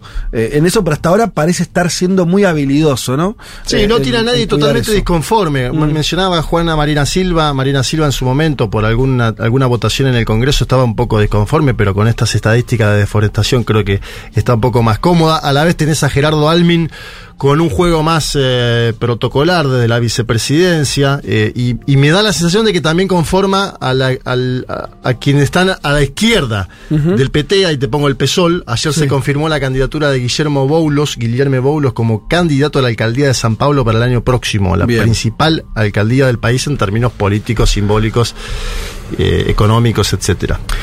Cierro convocando a los de vuelta a quienes nos escuchan desde afuera de Argentina. Por supuesto, esta promoción también vale para eh, Uruguay, que están muy cercanos. Eh, por supuesto, para ellos también. Eh, les pido por favor que se asocien a la comunidad de Futurock desde donde estén. Les recuerdo que los que lo hagan o los que actualicen su suscripción eh, van a tener un envío totalmente gratuito de dos libros allí donde estén viviendo, donde estén residiendo. Para nosotros, mm, además de, todo lo que dije anteriormente, créanos que el apoyo que nos puedan dar en ese en este contexto es recontra fundamental para que esta radio exista. A veces eh, yo entiendo, vieron que decíamos, salvando las distancias, ¿no? Que Bukele tiene que ir cambiando de pantalla. Esta radio lo tuvo que hacer, ¿no? Estábamos hace siete años. Y tal vez, y esto lo digo porque por ahí tenemos algún oyente un poco más, este, nada, que, que escucha de forma más liviana, eh, Futuro que está muy bien que, que lo haga, no escucha algunos programas, por escuchan este, no escuchan tanto la semana, se pueden preguntar, che, pero mi aporte es fundamental, no lo es. Mirá, es absolutamente fundamental. Nosotros no podemos haber llegado a donde llegamos sin eh, haber construido la comunidad de los que viven en Argentina y eh, de los que viven afuera. Eh, porque básicamente es el único, y créanme que esto es exactamente así, es el único sostén que no- con el que nosotros contamos. Después, por supuesto, tenemos publicidad y que va, que viene, pero eso es algo totalmente secundario, eh, tanto en importancia económica como el, el concepto de lo que nosotros queremos hacer. El, este medio, eh, con sus buenas cosas y los errores que seguramente habremos cometido lo construimos sobre nuestros propios pie- pies. Ustedes saben que eh, los que somos los dueños de la radio somos gente que además tiene sus programas acá, laburamos acá, eh, esta radio es nuestra, esta radio mm, sostenemos los proyectos, este programa tiene siete años, recordábamos recién en el 2020 que ampliamos de dos horas a tres horas, todo el interés y para decirlo bien concreto, toda la guita que nos entra la ponemos para que esta radio sea lo mejor posible. Ese es el nivel eh, en el cual nos sirve el apoyo de ustedes. Eh, sin ese apoyo no podríamos estar acá. Por suerte, algunos empiezan eh, a escuchar esto y lo tenemos, tenemos que saludar a Julián Reyes. Vamos, Julián. eh, que se asoció. ¿Desde dónde dice? No. Y no, no tengo ese dato. Tiralo, porque, tirá, Julián, tirá la ubicación. Tenés ahí el. eh, a ver si Magu tiene la ubicación después que lo pase, no lo sé, por ahí, por ahí no llega de esa manera, desconozco cómo es el, el sistema. Pablo Strapetti también se, se sumó, Bien. María Carlini también, Joselín Hernández Martínez, Wow. Mónica de la Fare también, Fra- Franco Provenzano, eh, bueno, y hay algunos más dando vueltas. Wow, mirá. Ya que están llegando, además Muy tenemos varios número. que actualizaron sus suscripciones. Eh, dicen por acá, me voy a borrar de Netflix y me paso me paso a la, a la suscripción de, Y de- claro, de en- Bueno, en Cuevana tenés todo, amigo. Sí, desde. Colonia del. Sacramento. Extremio. Colonia del. Sacramento, eh, Uruguay, nos escriben. Cuando crucen el charco para este lado, invito a la primera vuelta. Y a sí, estar porque allá. está caro ir a Colonia, amigo. Invi- eh, Amiga. Eh, Hopi de Nueva York, vengan esos libros para el Harlem, dice. Mirá qué Espectacular. bueno. Qué lindo. El libro de. Elman en el Harlem, una fotito. No hace falta que alguien los vaya a enviar, ¿no? Ahí para hacer la entrega. ¿Los querés llevar vos la a- entrega Vos querés encarecer la entrega. Eh, también, eh, ¿dó- ¿de dónde dijiste? ¿Desde Armenia se asociaron? Espectacular. Wow. Si tenés nombre, pasalo así lo saludamos. Mira, ese era un país, eh, de- de- estábamos jugando antes del de inicio del programa, países que uno siente muy alejados y donde hay oyentes de la A la radio. vez cercano porque tiene una comunidad armenia muy grande en la Argentina, ¿no? Pero total, pero geográficamente, Sí, sí, el otro lado del geográficamente mundo. alejado, alejado. Qué locura. Es lindo que nos escuchen, ¿eh? Desde, desde lugares tan, Tenemos tan en alejados. Armenia, en Irán, en Nueva Em, Zelanda tuvimos, ¿se acuerdan? Cuando hicimos una columna de Yacinda Arder y nos contestaron desde ahí. Claro. Ajá, mira. Sí, es cierto, totalmente, totalmente. Bueno, chicos, eso, sigan asociándose. Para nosotros es completamente fundamental, en serio, que lo hagan. Ni les tengo que eh, andar diciendo que nuestro país se enfrenta a una cierta coyuntura de ine- inestabilidad. Lo único que es, esto es como un bote, un bote grande, un barco donde hay ¿Cuántos estamos acá en Futuro? Unas 100 personas así a lo bestia, eh, laburando, haciendo cosas desde de lunes a lunes. Eh, esas 100 personas eh, tenemos la única forma de estabilización de que este barco continúe a flote es eh, la comunidad.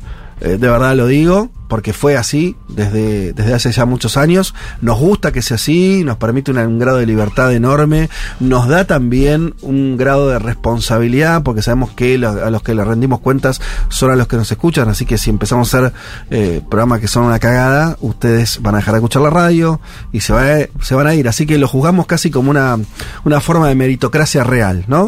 Eh, si hacemos bien las cosas, ustedes van a estar del otro lado. Por suerte esto viene siendo así.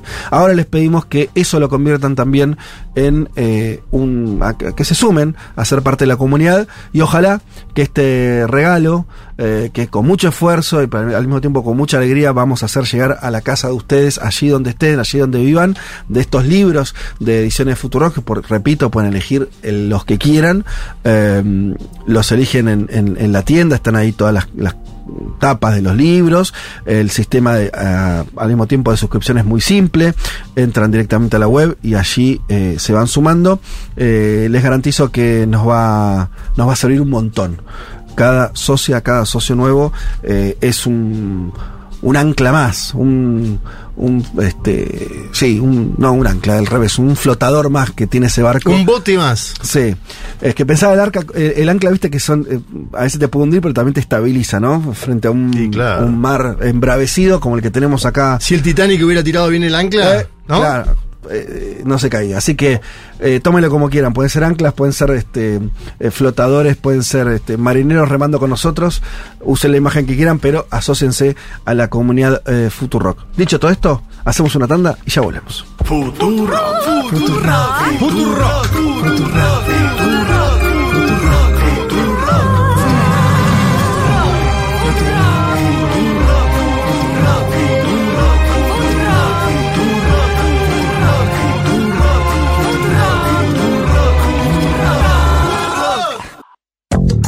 programa donde hablamos del mundo para querer un poco más a nuestro país. Federico Vázquez, Juan Elman, Juan Manuel Carr, con Violeta Weber y Malena Rey. Un mundo de sensaciones.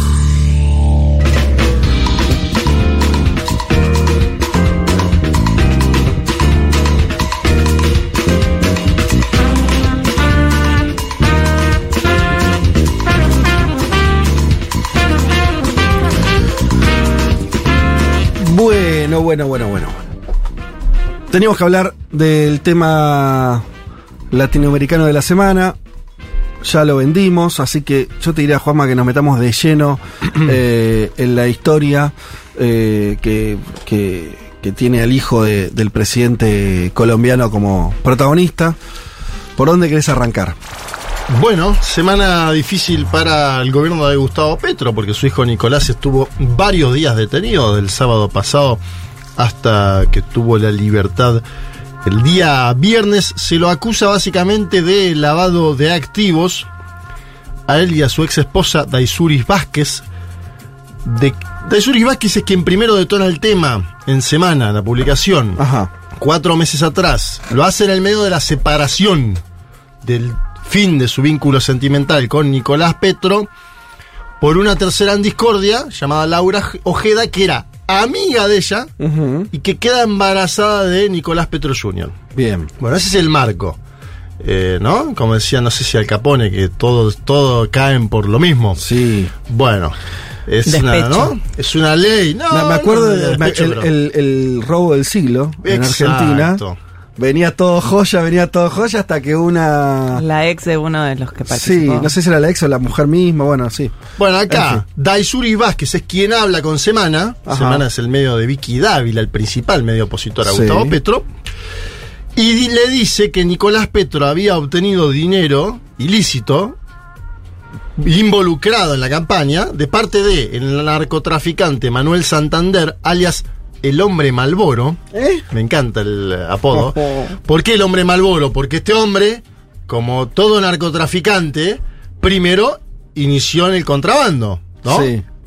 ¿No? Es así, el narcotra- en general si uno ve las películas de narcotráfico... No series, ya con, eh, mandando cocaína a Estados Unidos, arrancan con Primero contrabando, Sí. en este caso justamente, el hombre Malboro le decían, y luego... de narco- puchos. ¿Eh? De puchos. Sí. Sí. En el año, estamos hablando 80, 90, el hombre es extraditado de los Estados Unidos en el año 2002 y vuelve a Colombia en el 2021 Ajá.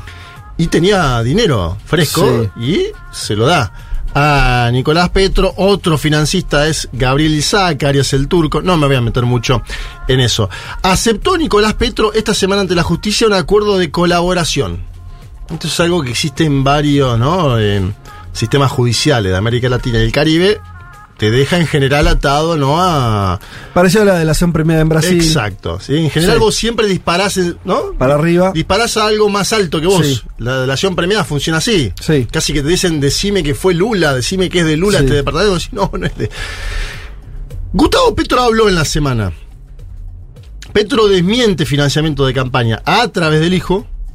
Y para ello habla de los antecesores en el cargo. Esto fue en un evento público, me parece que está bien marcarlo porque antes lo que hemos conocido de Petro el día sábado pasado fue que quiso salir de escena él, casi como empujando al hijo, ¿no?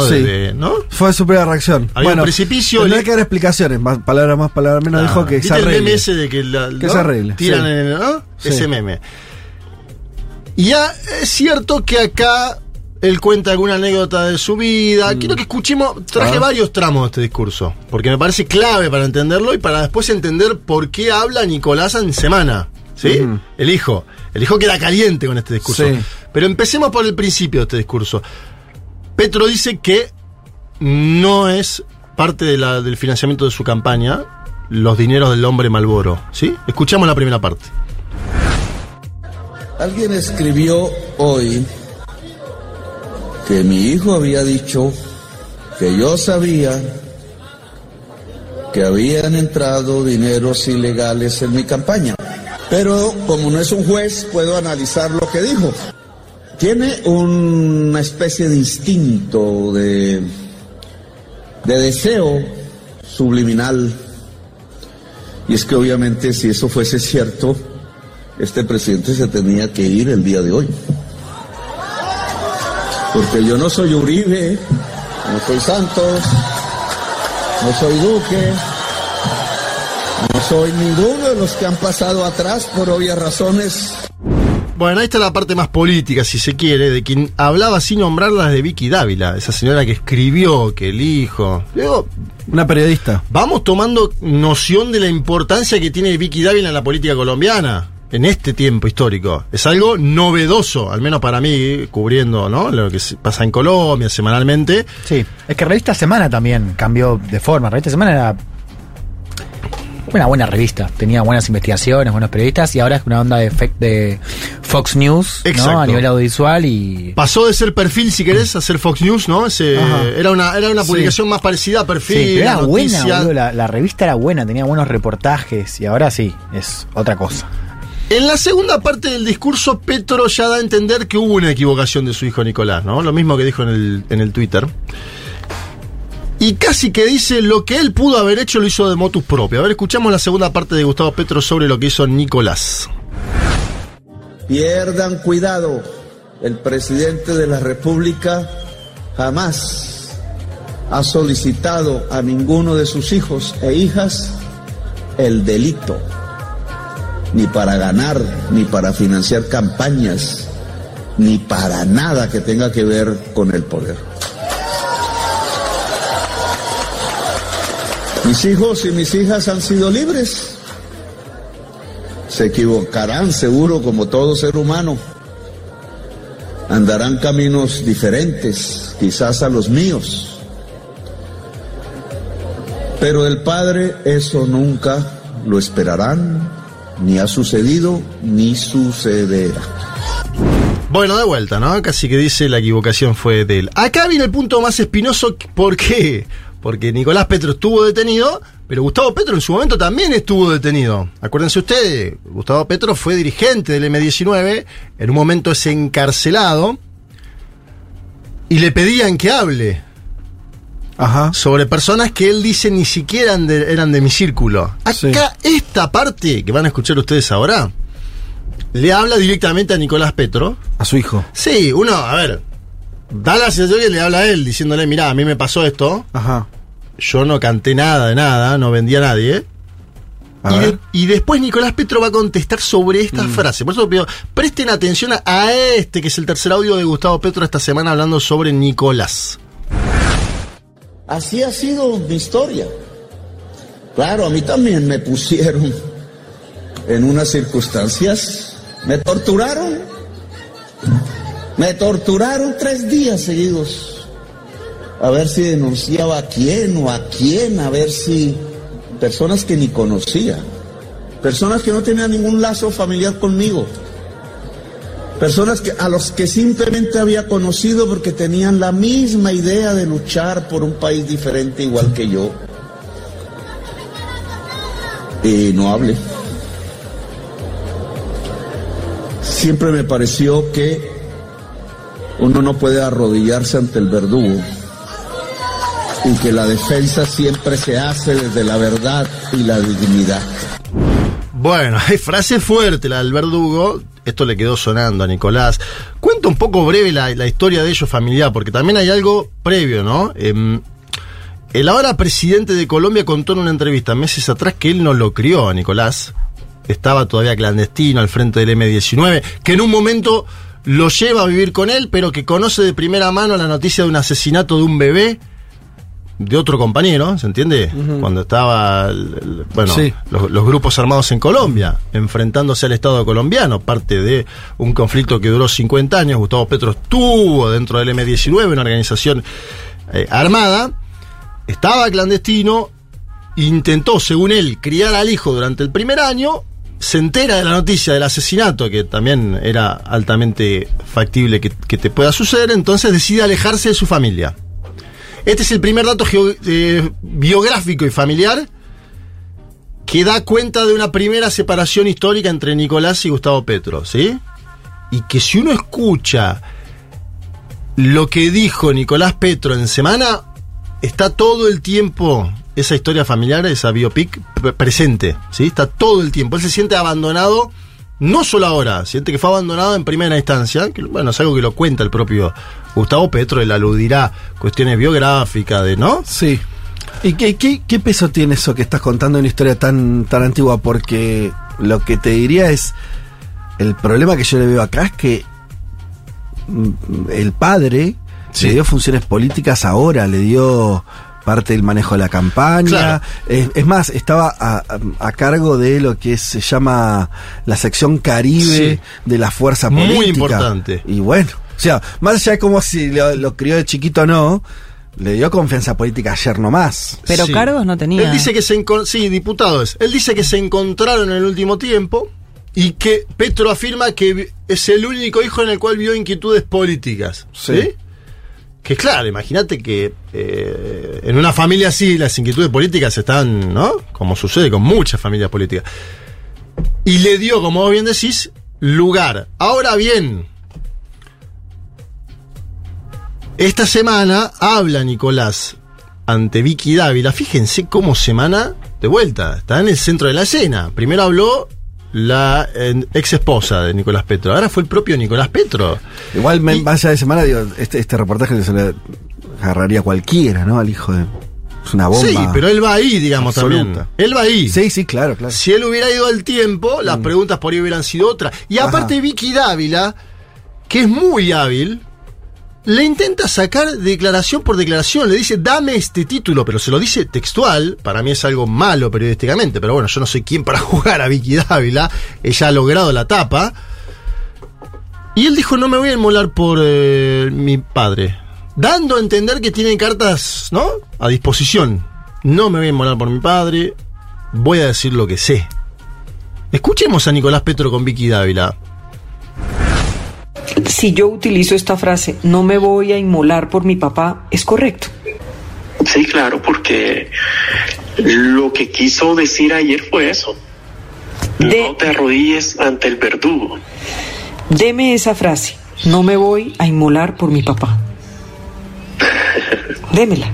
Bueno, seguramente de eso mañana será noticia del día, memes No. en las redes sociales. Sí, sí, yo no me voy a inmolar ni por mi papá ni por nadie, solo por mi hijo. Ahí estaba, ¿no? Ella dice, démela, deme la frase, Vicky Medio porno, ¿no? Vas a decir lo que necesito que digas. Muy bien, muy bien. Vas a decir lo que necesito Vicky, que diga. te pongo. Ojo que Nicolás también se prestó a ese juego, ¿eh? Porque le dijo, Nicolás si no le dice, no Vicky, esto es parte de las investigaciones, no Vicky, no Vicky, no Vicky. En, alguna, en algunos momentos le dice, Vicky Dávila insiste permanentemente, decime esto. Y Nicolás Petro en algún momento dice, pero acá le dijo textual, Démela. yo no me voy a inmolar ni por mi papá ni por nadie, solo por mi hijo. Acuérdense que yo les contaba, la nueva pareja de Nicolás Petro Está embarazada y dice Nicolás Petro que este futuro niño les ha cambiado la vida, que él estaba deprimido por todo esto que había sucedido, que ahora tiene fuerza para seguir. Bueno, sucede a veces eso con las y los niños. ¿Se acuerdan de la fe entre Laura Sarabia y Armando Benedetti? Los chuzadas, lo hemos pasado por acá. La Digamos, telenovela esa. Aquella telenovela sobre financiamiento ilegal de campaña también. Fíjate cómo todos los cables se cruzan. Acá hay algo que está investigando la justicia colombiana. Ambos fueron eyectados del gobierno por el escándalo ese de Chuzá, donde Semana fue protagonista, fue quien consiguió los audios. Fíjense, de vuelta, ¿no? Semana en el epicentro de la escena. Benedetti mencionaba que Benedetti es el ex embajador de Colombia en Venezuela. Fue eyectado por Petro. Benedetti mencionaba fondos que él había conseguido para la campaña en la zona Cari Costa Caribe. ¿Se Sí, entiende? En la misma zona. Donde estaba el hijo. Según él, 15 mil millones de pesos colombianos. Por este caso, Benedetti va a ser investigado por la Corte Suprema de Justicia de Colombia. Y en un segundo audio de este largo mano a mano que tiene Nicolás Petro con Vicky Dávila, habla sobre Armando Benedetti e intenta decir que Armando Benedetti sabe cosas. Le intenta dejar pegado a Armando Benedetti. Escuchemos a Nicolás Petro con Vicky Dávila, segunda parte. Hay una pregunta que ronda por ahí. ¿Cuánta plata ilegal pudo entrar a la campaña de su papá? Bueno, en términos generales no sé, porque Armando Benedetti en los audios hablaba de 15 mil millones de pesos. ¿Cuánto puede ser? Oye, pero ahorita que hablas de Armando, a mí sí se me hace raro que esté bastante callado. ¿Sí? Bastante callado. ¿Él sabe muchas Y cosas, Nicolás? Él, él es una persona, bueno, tú lo conoces también, muy hablador, muy, muy frentero. Muy raro que esté callado, Vicky. Usted debe saber muchas cosas entonces de Armando Benedetti. ¿Sabe? Dejémoslo, dejémoslo así. Dejémoslo así, dice el hijo del presidente de Colombia. Ahora bien, hay una parte tranquilizadora para Petro, porque hasta acá son todas frases que la verdad. Sí, tampoco hay una incriminación tan concreta. Deja saber que sabe cosas. Ah, es- es da un a aviso. entender que sabe cosas. Está avisando, me da la Sí. sensación. Pero está avisando Hay que ver si tiene un ancho guardado, un cuatro de copas también. Y Pero- es verdad, porque no el, el padre dice que él no sabía nada. Y es más, Nicolás Petro, en, para mí el, el tramo más interesante de esto, que mm, esta frase está en los videos, pero es la que menos semana publicó, digamos, porque podría haber sido tapa est- esta frase que van a escuchar ahora. Él dice que no sabía Gustavo Petro de el dinero del hombre Malboro. ¿Se entiende? Lo más grueso de toda la investigación dice Nicolás Petro en este audio que vamos a escuchar, es el último audio, que el presidente de la nación actual de Colombia no tenía conocimiento de este tipo de financiamiento, porque él da entrever en otros Hay momentos. otros. Claro, cuando él habla de Benedetti, da a entender que hay algo hay. Por eso Vicky Dávila le dice, pero eran 15 mil millones. Porque Benedetti, en el audio que se manda con Sarabia, le dice, a mí me dejaron a pata de este gobierno, vos me dejás esperando tres horas, no me puedo juntar con el presidente, y yo puse 15 palos, que los junté yo. Ese audio existe, digamos. Sí. Después Benedetti, habrá que ver si es un fabulador, si fueron 15, 10, 5, 2, eso no sabemos. Viste que a veces se dice yo puse 200 mil y por ahí puso 8. Nicolás Petro en este último audio que vamos a escuchar con Vicky Dávila dice, el presidente sobre estos fondos particulares del hombre Malboro y compañía no sabía nada. Escucha. Quiero aclarar algo. Sí. Que es importante aclararlo. Eh, que de los dineros que recibimos Daisuris y yo, Sí. de Santander López Sierra y de Gabriel Isaca, ni mi papá ni el gerente de la campaña, Ricardo Roa, sabían de, de- de esos recursos, sabían que, que nosotros recibíamos esos aportes y obviamente no sabían que, que- que parte de esos aportes yo lo utilizaba pa- para, para la campaña. Bueno, ahí está, ahí ya da a entender que fue él el que lo utilizaba para la campaña, sin el involucramiento ni de su padre, ni del gerente, que él fue quien estaba vinculado con este ex contrabandista y actual narcotraficante mm, llamado, apodado, mejor dicho, el hombre Malboro, un zar del contrabando en el norte colombiano durante la década del 80 y los 90.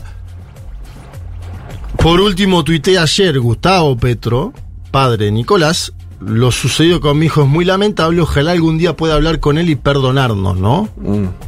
Una frase que es más familiar.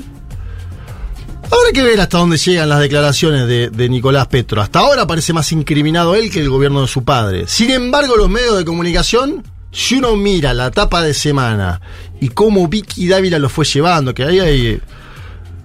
Ahí me da... Nicolás Petro da cierta, ¿no? De poca expertise en algún punto. Porque le va Sí. dando la declaración. No, es verdad, el le dice, está estructurado de una manera que, mm, primero, tiene mucho impacto. La tapa. La etapa, está esto de la crianza, esas preguntas, claro, totalmente mm, dirigidas a que Petro quede mal, pero Sí. además está estructurado de tal manera que la referencia que hace Nicolás acerca de que el padre no sabía queda como mm, en un Al segundo pasar. plano. Bueno, por eso el- buena parte del petrismo que está denunciando que acá hay una campaña de desprestigio pública de Gustavo Petro, que tiene que ver con las próximas elecciones, ¿no? Donde, entre otras cosas, se define el destino de la alcaldía de Bogotá, la más importante del país. Dan cuenta de esto. Y la tapa de semana es yo no me voy a inmolar por mi padre, ¿no? Es decir, si uno la ve así, suelta, diría, ah, está hasta las manos Gustavo Petro. Después uno va desglosando, va escuchando, y esta última frase pasa casi inadvertido. Este es el otro tema que son los medios de comunicación, un gobierno que ha tenido escándalos sucesivos sobre el tema del financiamiento, serios, porque digo que un embajador de- en Venezuela le filtre un audio diciendo que consiguió 15 mil millones de pesos colombianos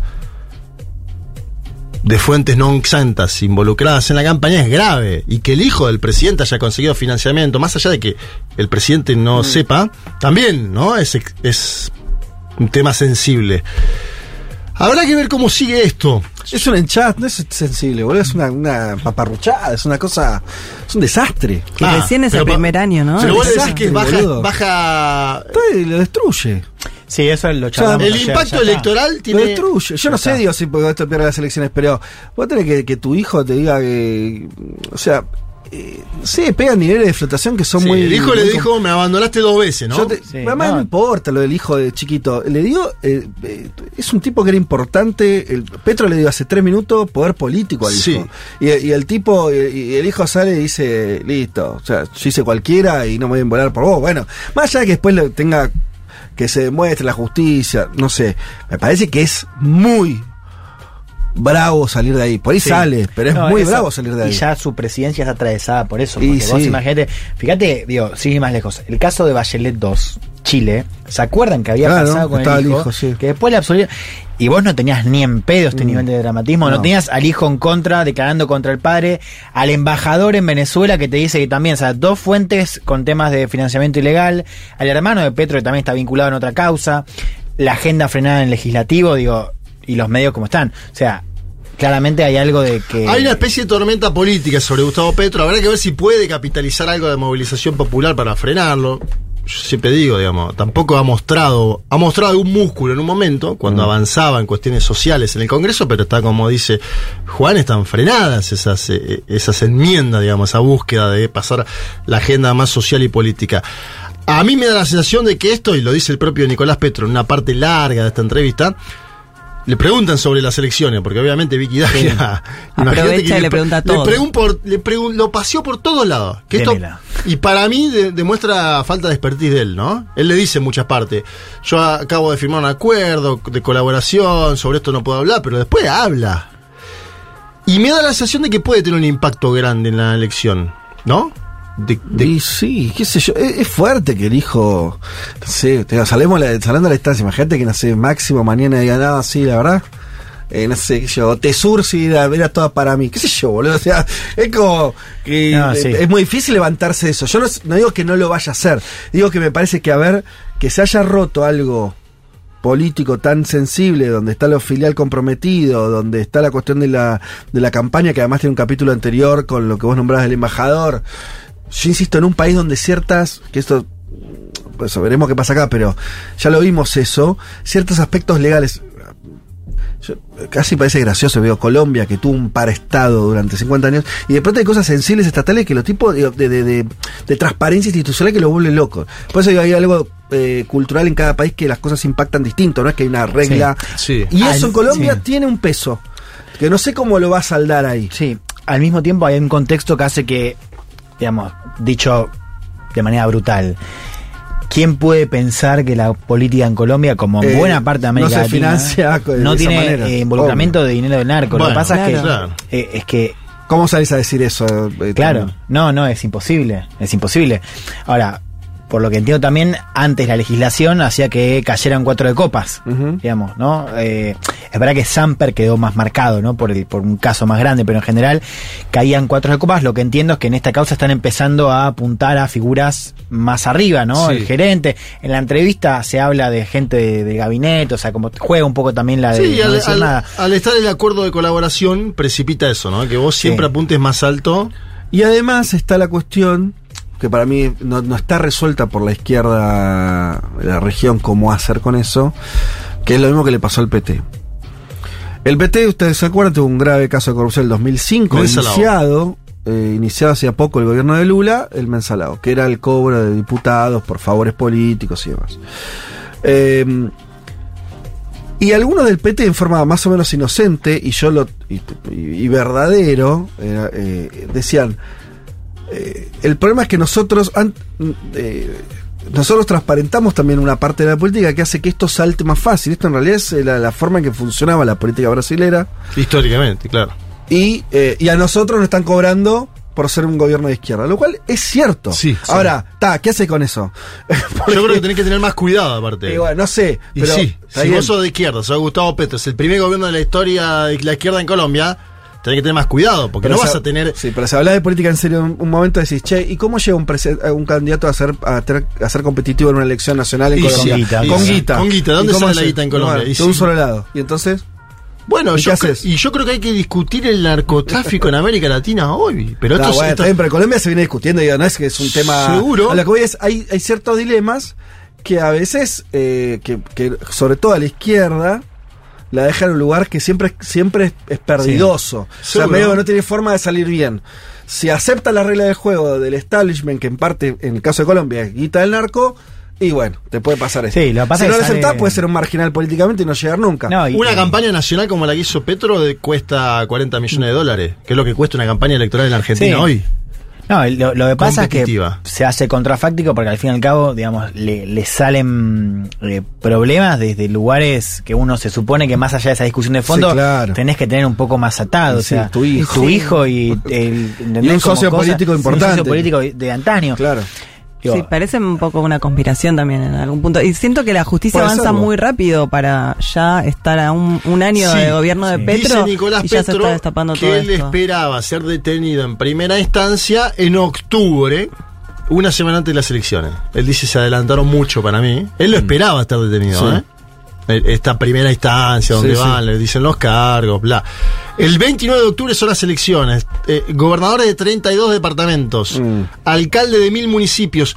Uno de quienes sale ilesos en estas declaraciones que hizo Nicolás Petro es eh, Gustavo Bolívar. Gustavo Bolívar va a ser el candidato a la alcaldía de Bogotá, que es muy importante en Colombia.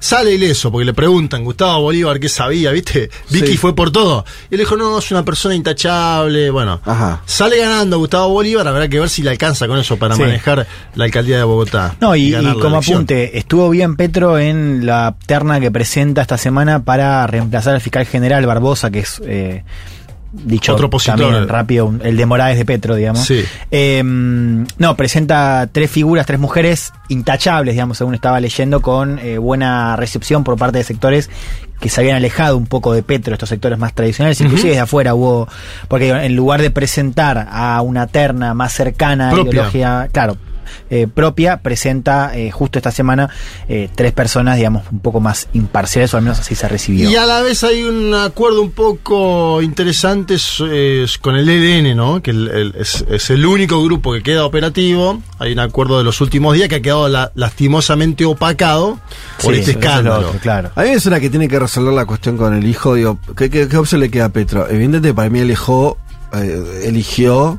¿no? Bueno, esta cosa de, de- de despegarse y decir, mire, pues, mi hijo, yo no soy mi hijo. Eso lo dijo el sábado pasado. sí. Bueno, pero es una estrategia de decir, bueno, miren, sí, sí. ya está. O sea, yo. Él eh, se que- equivocó. Quemo el pasto, este no- que por haber sido lo contrario. Es más, a- también, a diferencia de esto, yo leí algún, algún podcast de colombianos en los últimos días que decían, muchos hijos del poder fueron noticia en los últimos años en Colombia, se habla de familiares de Uribe, Claro. encontrados con ca- casos de corrupción Sí, sí, sí. distintos, Por eso él menciona esto de no soy. y que siempre los presidentes protegieron, Blindaron. ¿no? Blindaron a su Que familia. sería Acá- lo más natural en un punto. Exacto, acá Petro hace una jugada extraña, dice, y bueno, así que vaya preso. Eso que nos impactó ese primer tuit, Claro. bueno, que vaya Que preso. también tenía que ver con esta historia, entre comillas, de desapego entre ambos, me da la sensación. Y de supervivencia política también entiendo, porque no puede, por ahí está leyendo Petro, tal vez inteligentemente, que él no puede jugar con las mismas reglas que los presidentes de derecha de Colombia. Sí. Ahora, igual eso le, si acreditó. eso lo va a alcanzar, no y sé. pero le acreditó un balazo, una bala perdida de Nicolás Petro disparando contra todo el mundo en semana, con Vicky Dávila diciendo deme, la, deme este Sí. titular, ¿no? Sí. Eh, y acá nos preguntan algo, es interesante. ¿Está bien que una democracia, una campaña política tenga un costo? ¿No debería ser bancado por el Estado en igualdad para todos los competidores? Bueno, mira qué interesante lo que decís porque eh, yo creo que sí. Y justamente cuando las campañas políticas están financiadas por empresas, eh, mm, como pasa en muchos países, en la mayoría de los países, en Estados Unidos, por ejemplo, eh, eso está to- to- totalmente blanqueado, se hace con aportes, quedas a merced aún no corriendo ninguna cuestión. A ver, no, dicho más fácil, no hay manera de que eso no te condicione. Lo, lo único con lo que hablamos en la comunidad Futurock. Si a, nosotros nos gusta que nuestro único condicionamiento sea el de los propios oyentes y, los que aportan eh, a esta radio, porque nos gusta depender de eso y no de otras cuestiones. Cuando la política depende de los grupos que ponen más guita, obviamente después sus plataformas y más sobre todo su accionar va a estar vinculado a, a esos intereses. Eh, fíjate que no es todo lo mismo. Argentina, y esto es algo que nunca se dice mucho, una de las cosas muy buenas que tiene eh, esta democracia todavía tan imperfecta es que en parte la, la ley electoral actual le sacó un peso de encima tremendo a los partidos políticos a la hora de financiarse. No todo, pero una gran parte, que tiene que ver con los famosos auspicios televisivos. Sí. Eso es gratuito en Gratuito. este país. Eso está Y financiado. bastante por- igualitario, ¿no? financiado por el Estado. Esto es lo que permite que grupos que no tendrían ninguna chance, por ejemplo los partiditos de izquierda y más facciones trotskistas y que demás, tengan su espacio televisivo, no por, por- no por la lucha obrera de ellos, ¿eh? sino porque le- el gobierno de Cristina hizo una ley de financiamiento que fijó un criterio muy democrático y sobre todo donde nadie tiene poder solamente el Estado que hace descuentos im- impositivos a los medios, que ponen y demás, eh, esos spots al aire.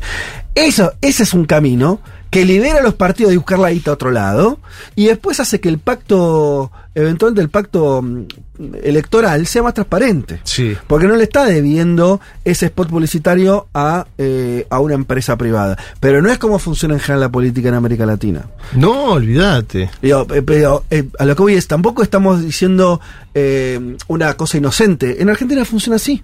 Y podría funcionar mucho más así. Podría funcionar, eh, bueno, toda la cuestión que hay con, con las boletas, vieron que, que hubo escándalos con que si los partidos que se arman partidos para cobrar las boletas, Sí. y eso parece malo. Sí, pero lo que aparte buena que no se dice es que acá el Estado, suponte que prestas a elecciones, te da Tenés la posibilidad. te digamos. da un aporte para que vos este, puedas eh, imprimir las boletas y además te garantiza, de acuerdo a una serie de, de, mm, condiciones, que vos tengas un spot publicitario, que tu, tu partido, tu frente político tenga spot eh, publicitarios sin que esa fuerza lo tenga que pagar. Hay caminos para, para, para sacar del medio al narcotráfico de la política. Ahora Sí, tenés que, tenés que implementarlo. Yo digo, el narcotráfico está en. Si, uno va a analizar la elección de Ecuador ahora, se, se- todos dicen que tienen financiamiento del narcotráfico, está el narcotráfico funcionando en la campaña en términos visibles porque hay asesinatos de candidatos. En la Argentina sucede por ahora en una provincia sola. Por ahora, digo yo, yo marco siempre eso, Fede. ¿eh? No sé cuánto más puede suceder solo en una provincia en Argentina. Claro. Y atención a eso, porque si hay una masificación, vas al escenario más eh, latinoamericano y menos peculiar, como vos mencionabas antes, que sucede en nuestro país. Bueno, veremos cómo sigue la novela familiar, política, institucional de los Petro en Colombia. Por ahora, unas semanas, semanas complicadísimas para, para el gobierno. Pero bueno, después veremos al final qué calibre tiene el fuego. eh, de- Sí, ¿qué de- cartas tiene Nicolás Claro, también? Porque por ahí, como Veremos. vos decías, ¿no? Está jugando alto, pero después, Hay que ver qué tiene. si queda solo detenido él, bueno. Para sacarnos un poco, este, ahuyentar este, al, al diablo que mete la escola en tantos lados, vamos a escuchar si les parece. Uy, a ver. temazo, por Dios. ¿Qué es? Sí, porque estaba hecho migas, empieza. Carlos Solari, Cruz Diablo se llama este tema. Los redondos.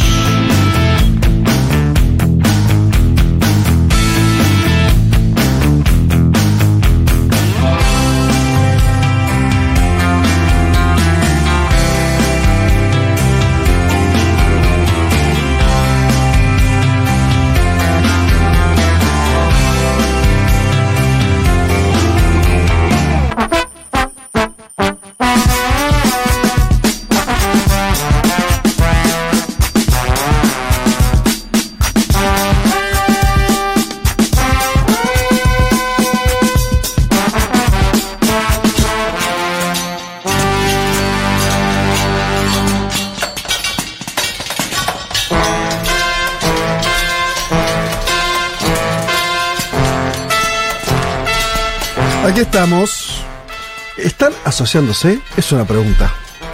Eh, mándenos su mensaje si lo hicieron, si lo están haciendo, si están aumentando su suscripción para recibir allí donde estén los dos libros de la editorial y sobre todo para apoyar a esta radio que los acompaña. Eh, hágalo, por favor. Tienen una hora más antes de que termine este programa. Dicho todo esto, eh, nos metemos de lleno en la huelga, ¿cómo llamarlo ya? Una lucha del, del- de los artistas, de la industria cinematográfica, audiovisual, sería más correcto. Sí, audiovisual, efectivamente. Hablemos, si les parece, en esta columna de Mundo Expandido de, de la huelga del Sindicato de Actores y Actrices en Estados Unidos, que está teniendo lugar ahora. Y decíamos en la apertura del programa que es la segunda parte de la columna del 28 de mayo, en la que hablamos largamente sobre la huelga de, del Sindicato de Guionistas. Porque Vale, una- sí, sí, se eso. superponen las dos, las dos huelgas. Si quieren, repasamos un poquito. Dale.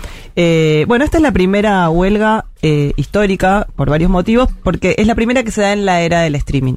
Eh, Hace 43 años que no confluía una huelga de, de guionistas con una huelga de actores. Perdón, la pregunta con eso. La huelga de, de- ¿Empezó uno como una huelga de guionistas y ya se sabía que los actores se iban a sumar? ¿O esto fue la dinámica de la lucha que hizo que se sumen después los, los Efecti- actores? se sumaron después. La, Ajá, empezó como bien. una huelga de guionistas a comienzos del mes de mayo, eh, con el gremio de los guionistas que está dividido en dos, uno de la costa este y otro de la costa oeste.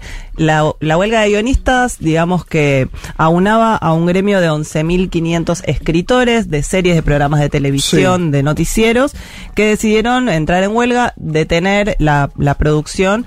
Eh, y los actores, digamos que acompañaron este reclamo, pero tenían otro sindicato y otro tipo de acuerdos. Cuando tuvieron que renegociar unos acuerdos que se estaban venciendo, no los pudieron renegociar y entonces se sumaron también a esta huelga que adquiere muchísima más fuerza y preponderancia porque el sindicato de actores y actrices tiene 160 mil miembros y esto yo lo estuve buscando porque me parecía interesante, no solo reúne a intérpretes eh, de series de televisión, sino también a locutores, a presentadores de programas de radio y televisión, a de acción, artistas de doblaje y, y gente de los medios. ¿Por qué? Porque en 2012 se fusionaron justamente el sindicato de actores de cine, que era un sindicato muy antiguo de Hollywood de 1933, con la Federación de Artistas de Radio y Televisión. Y entonces ese sindicato es mucho más complejo en cuanto a, a quiénes son sus miembros. Y al mismo tiempo, por la cifra, me suena que hay algo de que son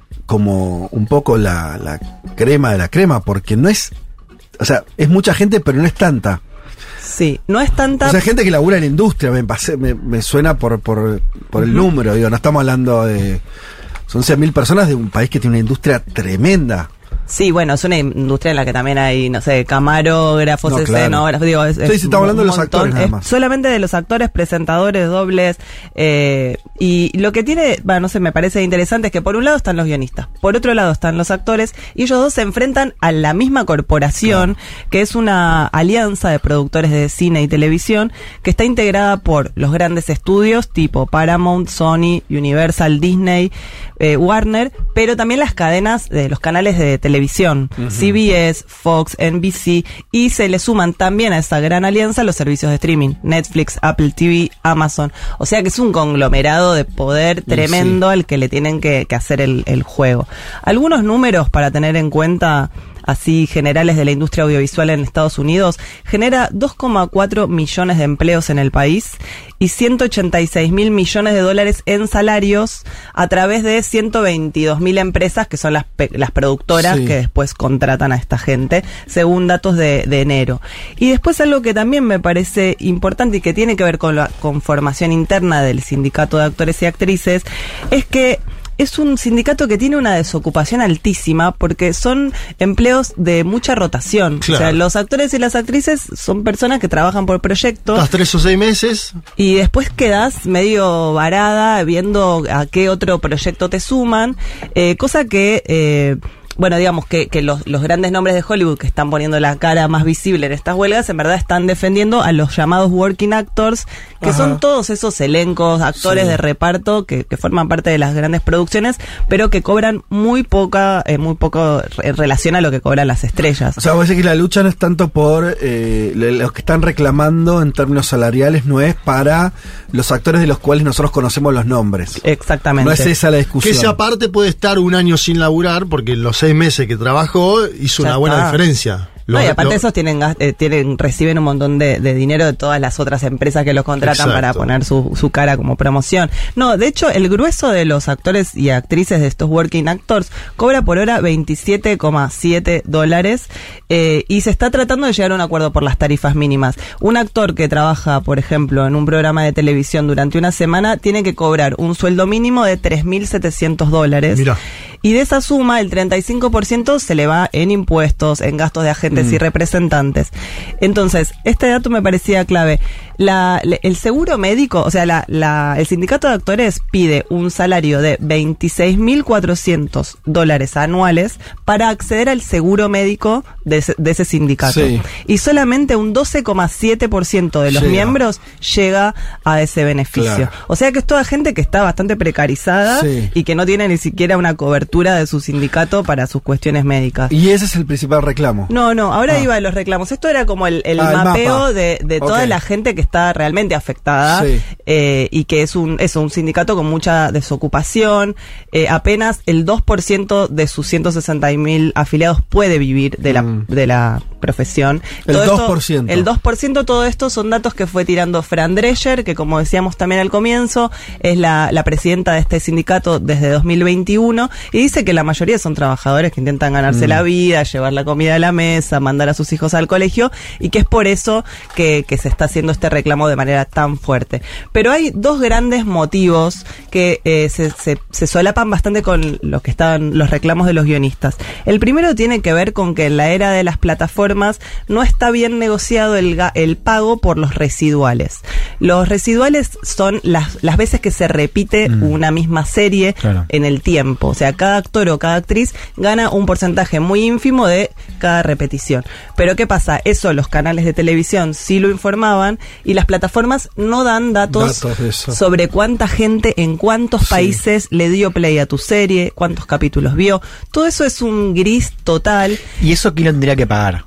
Eso tendría que pa- La plataforma. pagar un- la plataforma un porcentaje a el sindicato de actores que después se lo traslada a sus a sus afiliados, digamos. Ah, claro, tecnológica se entiende, porque antes eso era público, porque vos veías, eh, no sé, en Argentina. Telefe pasaba de vuelta los bañeros más locos del mundo Sí. por decimoquinta vez. Eso era público, entonces no, no podía Sí. eh, ocultarlo. Entonces el sindicato de actores decía, bueno, de esto me corresponde cinco, que reparte. Pero ahí Y- se, se armó acá un lío. Yo me acuerdo con lo de casados Sí. con hijos y ahí Eso, apareció sí. el SAGAI, que es una asociación que depende de- del sindicato de actores que reparte todas las latas, digamos, lo- lo- los residuales de, la- de los programas antiguos. Pero antes eso era Volver. público, más allá de que lo, eh, de, de las disputas que podía haber alrededor de eso, la información era más o menos transparente porque eran canales Sí. que eran canales, entonces pasás la peli y ya está. Ahora, las plataformas, o sea, eh, mirá, eh, Drescher por ahí no sabe que yo el viernes vi por tercera vez eh, una esposa de mentira, que es una academia muy ¿Por qué por pelotuda. tercera vez? ¿Te, No sé, te gusta? La vi, la vi cuando de ¿Te chico, gusta? eso me gusta. Y, y, y, y, y eso, Eso no le- pagó nada, claro. probablemente porque esa información Netflix No se, la, no se la hace un primer pago, o sea, de compra de la, del contenido que le llega a sindicatos o no sabemos eso. Sí, tenía un porcentaje es- estándar que habían negociado en 2020 durante la pandemia, Sí. que ellos tenían muy poco margen de maniobra en la pandemia para hacerle fuerza. Claro. La anterior negociación se había dado en 2017, cuando las plataformas todavía no tenían este grado de masividad, y entonces ahora los actores y actrices quieren renegociar el porcentaje que les corresponde por unos números reales que esas plataformas tendrían que informar y que no están haciendo. De hecho, en los piquetes que están haciendo eh, todos los actores y las actrices, con cosas súper espectaculares, Sí. porque para algo tienen tanta, tantos seguidores. Eh, muchos eh, actores de reparto están mostrando los cheques por esas regalías y hay algunos que ves que son de centavos y Claro. muy poco superan los 100 dólares. O sea, eso es algo que ellos reciben todos los meses y al final no les sirve para Claro. nada. Eh, ese es uno de los grandes motivos, empezar a regular todo ese tráfico de las plataformas y a tener datos más concretos. Y el segundo pedido de regulación viene por el lado de la inteligencia artificial, un tema que eh, todo este año está atravesando las discusiones culturales, sociales, y en el caso de los actores y de los guionistas, básicamente piden que haya garantías para regular el uso en la industria. Los guionistas pedían garantías para que las inteligencias artificiales no escribieran ellas los proyectos. Claro. Pero en el caso de los actores es bastante inquietante lo que sucede porque está en peligro, digamos, que, que empiecen a reemplazar a los actores eh, con el uso de deepfakes, Mm. que es la posibilidad de replicar el físico, la voz y los movimientos de una persona eh, y prescindir de, lo- de los Claro. seres humanos para la creación de contenidos. Y acá me interesaba abrir un paréntesis para preguntarles si vieron eh, los- el primer episodio de la última temporada de Black Mirror. No. No. Porque es un ejemplo muy concreto de esta huelga y, y del cinismo con el que también se pueden manejar los guionistas para exponer Ajá. hasta dónde llegan los peligros de su trabajo. Es un episodio que se llama Joan is Awful, o sea, es horrible. Joan es una el- la protagonista de este episodio de Black Mirror, que siempre vieron son medio distópicos, pero en un futuro muy Cercano. probable. Es Salma Hayek, ¿o no? Eh, bueno, está Salma. Eh, no, la protagonista es Ah, otra no. chica que tiene, es una ejecutiva de una tecnológica que te muestra un día en su vida, va a la oficina, tiene que despedir a una trabajadora, la tiene que retirar de su cargo, después se va a un bar con el amante, bueno, llega la noche a su casa, prenden lo que sería Netflix, que ahí también hacen algo muy cínico porque ponen el logo de Netflix, la musiquita de Netflix, pero se llama Streamberry, y ponen Netflix una serie que es dice Joan y Sofol y ella se llama Joan y pone play y es todo su día el que acaba de tener interpretado por Salma Hayek haciendo de ella. Y ella se empieza a poner muy nerviosa porque lo está viendo con el novio, empiezan a verlo los compañeros de trabajo, le empiezan a a llegar WhatsApps de, che, estoy viendo un episodio en el que estás vos, despidiendo a la chica que despediste hoy, todo representado. Y entonces esta mina se pone loca y dice, bueno, voy a buscar abogados porque yo no di mi consentimiento para que se usara mi vida Mm. en esta serie. Entonces ahí hay toda un- una escena con los abogados que le dice, usted cuando firmó los acuerdos, le dio aceptar a los términos y condiciones, no vio que decía que podíamos usar su vida para representar. Entonces ahí empieza a haber otro debate ético de hasta dónde estamos aceptando que, que las, las plataformas, las aplicaciones jueguen con nuestros datos y hagan algo con eso sin nuestro consentimiento. Bueno, empieza a crecer el episodio hasta que ella dice, tengo que hacer enojar a Salma Hayek, porque ahí hay una actriz que se va... va- entonces hace Ah. una cosa muy ridícula, hace caca en público, para que Salma Hayek no quiera ser vista Hacer como eso. claro. Entonces se enoja Salma Hayek, va Salma Hayek ante un abogado y le dicen, lo lamento, usted firmó un acuerdo que, dice que podía ser es- usada". usted no actuó, Claro. fue un, digamos, un holograma de Mm. Salma Hayek actuando eso. Bueno, por eso escala el episodio, pero me parecía que era muy gráfico para mostrar de qué manera la clonación del rendimiento o la clonación del comportamiento es algo que los actores y actrices ya están empezando a notar que puede suceder. Y, y también estaba leyendo algunos análisis que decían, ojo que estamos en un momento de la sociedad en la que tenemos asegurados nuestros autos, nuestras casas, nuestros teléfonos, nuestras computadoras, pero cuando vos pones tu cara en DALI, le pasás tu foto, estás aceptando un montón de términos que dice que esas imágenes van a ser, pueden ser públicas, pueden ser utilizadas por la inteligencia artificial para generar nuevos contenidos. Entonces, bueno, los actores y las actrices están empezando a, a ver que todo esto es muy inquietante y que muchas veces las herramientas de la inteligencia artificial no son sinceras, no se informa que fueron utilizadas para ciertos fines. Claro. No sé, bueno, ves Indiana Jones nueva, que está Harrison Mm. Ford rejuvenecido y decís, che, acá hay algo raro. Este Harrison reju- rejuvenecido por inteligencia artificial. Ah, Pero digo, no siempre es tan evidente Claro, claro. el recurso. Eh, entonces están empezando a, digamos, a, a inquietarse un poco por esto, bien, bien que, que hacen.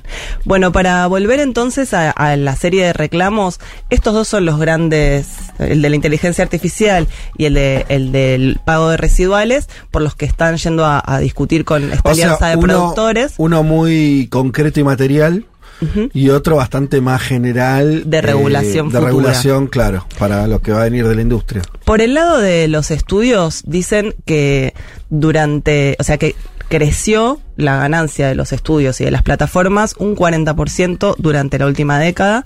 De hecho, los salarios de los CEOs de estas empresas Sí. se negocian en millones de, de dólares. Y a su vez cayó el salario promedio de los guionistas un 23% y también bastante eh, se precarizó el sueldo de, de los actores y de las actrices que ahora en esta era de las plataformas tienen que, tienen que gastar ellos más dinero para ser visibles. Por ejemplo, las plataformas en los castings les piden a los actores que se paguen ellos los castings, que manden ellos los videos, Mirá. todas cosas que antes estaban reguladas a- al interior de, de los grandes estudios. Eh, una de las preguntas que me hacía cuando leía sobre esto es ¿cómo hacen para sostener una huelga en el tiempo? Porque Mm. es realmente una parálisis de la industria Sí. del entretenimiento. Digo, estudios vacíos, actores y actrices que no están haciendo promociones de sus películas, eh, otros que dejan de ir a festivales, Kate Blanchett no va a ir a, a Locarno. Digo, un montón de consecuencias de y a la vez es toda gente que, que estábamos diciendo que necesita ingresos para vivir. Bueno, están haciendo una colecta entre las grandes figuras, Matt Damon, George Clooney, Ben Affleck, Leo DiCaprio, todos esos están poniendo a razón de un millón de dólares cada uno para generar un fondo de, de huelga y dentro de la, del sindicato están recibiendo 400 se- eh, solicitudes semanales de gente que busca ayuda financiera de actores y actrices para sus hogares, que está siendo solventada por estas, estas donaciones. Eh, ¿Cuáles son entonces, para ir eh, redondeando, cuáles son las consecuencias de, de esta huelga eh, y cuáles son las medidas Déjame que- decirte una cosa, aquí Sí. es- me, me resulta interesante cuando tienen que ir a buscar las herramientas para defender. Al final van, recurren a las clásicas herramientas del sindicalismo tradicional, o sea, piquetes. eh, además de la huelga, del, de tener la, la actividad o de la interrupción del tránsito con, o de cualquier situación con los piquetes, eh, la solidaridad eh, adentro de del grupo, ¿no? Es algo archi conocido entre el movimiento obrero eh, a lo largo de la historia que siempre el problema de la perduración, de cómo sostenerse una huelga no es tanto la cuestión eh, ideológica, sino que en algún momento los laburantes tienen, se, se quedan sin guita y, y cómo hace el sindicato para que no les gane eh, no les tuerza el brazo la necesidad de, de tener ingresos y sostener la huelga. Y en general lo, lo que pasa es eso, eh, hay muchas historias donde, sobre todo cuando son eh, conflictos muy grandes, que los sindicatos con más guita eh, hacen aportes, ahí es donde la estructura sindical también tiene su, su momento donde tiene que volcar recursos para sostener a los, a los hilos más débiles y que esos no terminen carneando. O sea, nada, Sí, sí, los básicamente... fondos de, de las huelgas. Exacto, Sí, el fondo de huelga. O sea, básicamente termina. Es interesante porque es Eso algo para muy, mí muy ahora, sí. pero están usando los recursos clásicos del movimiento obrero del siglo No, XIX. y es muy atractivo como esto se da en Estados Unidos, que está atravesada por el entretenimiento y cómo empiezan a perder espacio y potencia todos esos actores y actrices que vos lo veías atrás de un banner de Disney y de repente no están, no están más poniendo su cara ahí, no están dando declaraciones, no pueden contar de sus proyectos futuros porque el sindicato pidió específicamente que no hablen del futuro. Eh, digo, Claro, eh, claro. pusieron en jaque todo. Las únicas producciones que se están pudiendo hacer son las independientes, que arman acuerdos ad hoc. Eh, y esto también se está empezando a ver eh, en otros países. Por ejemplo, México depende mucho de la industria del espectáculo norteamericana, Mm. porque tienen muchos estudios, muchas eh, per- superproducciones se filman en México. O en España se filman otras con actores y actrices de Hollywood que de Sí. repente cancelan su participación. Entonces se empieza a generar como un cimbronazo Mm. un poco más fuerte que la- las fronteras de, de Estados Unidos. Eh, la industria mm, audiovisual antes de la pandemia movía 42 mil millones de dólares al año en Estados Unidos.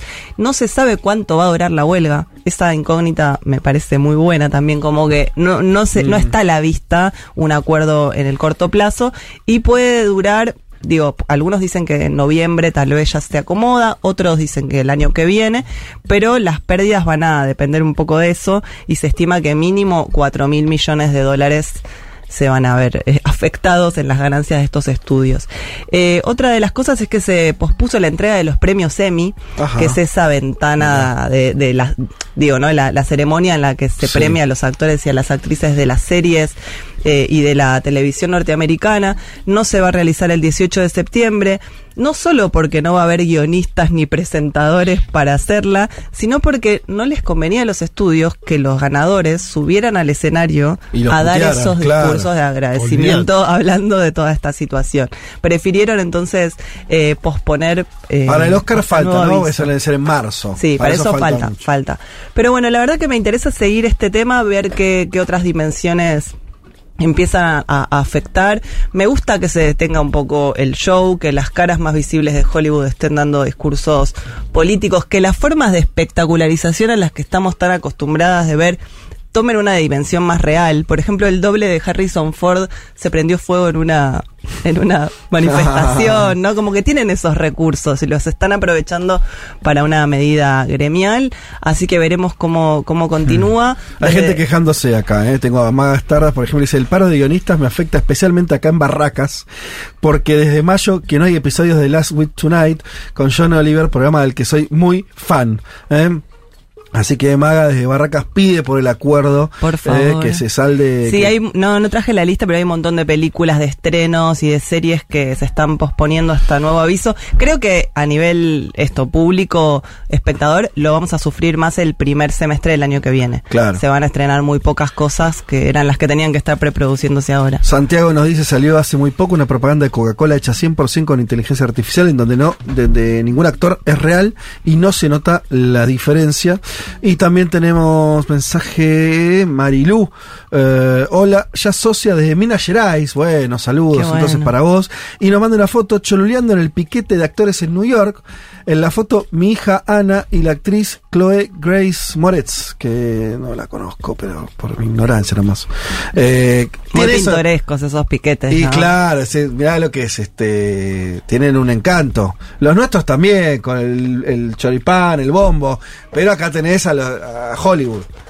No está nada mal. Bien muchos medios de comunicación que mimaban a esta huelga, muy justa, eh, pero eran justo medios que en general acá, Acá cuando, no les gusta. cuando aparece un moyano No. no. peronista, Por eso dije que las técnicas son iguales. Sí. Y además ya sacás el, el- todo la- el, el color. La pompa. eh, y los que están aplicando son, porque no existen otras, o por lo menos todavía la sociedad no las creo, este, más efectivas que las que inventaron los movimientos obreros este, hace ya más de un siglo, que básicamente este, huelga, o sea, dejar de para frenar la Parar la producción, producción. parar la circulación, para eso los piquetes, y em, generar recursos, fondos de huelga para poder alargarla en el tiempo y que no. Porque el problema es que los, en general, los dueños de las cosas además tienen tiempo. Eso, no se, a eso no se compute ese factor. Lo que tiene, lo que tiene mucha guita es tiempo. Entonces te esperan, te esperan. A ver, ¿cuándo te Aguantan. casas? ¿Cuándo te- Y muchas veces las luchas se pierden así por una cuestión de, de que los tiempos nos aquí. Bueno, esperemos que ahí se la banquen un poco. Que tantos Sí, actores con mucha guita, sí. como decís ahí que están poniendo. Están muy este, empoderados, guita, me bien. encanta ver a Fran Drescher en su versión Eh. líder sindical, es, es divina. Ojalá les De vaya Nani. bien. De Está Nani. muy bien. Bueno, ¿qué me quería decir la productora?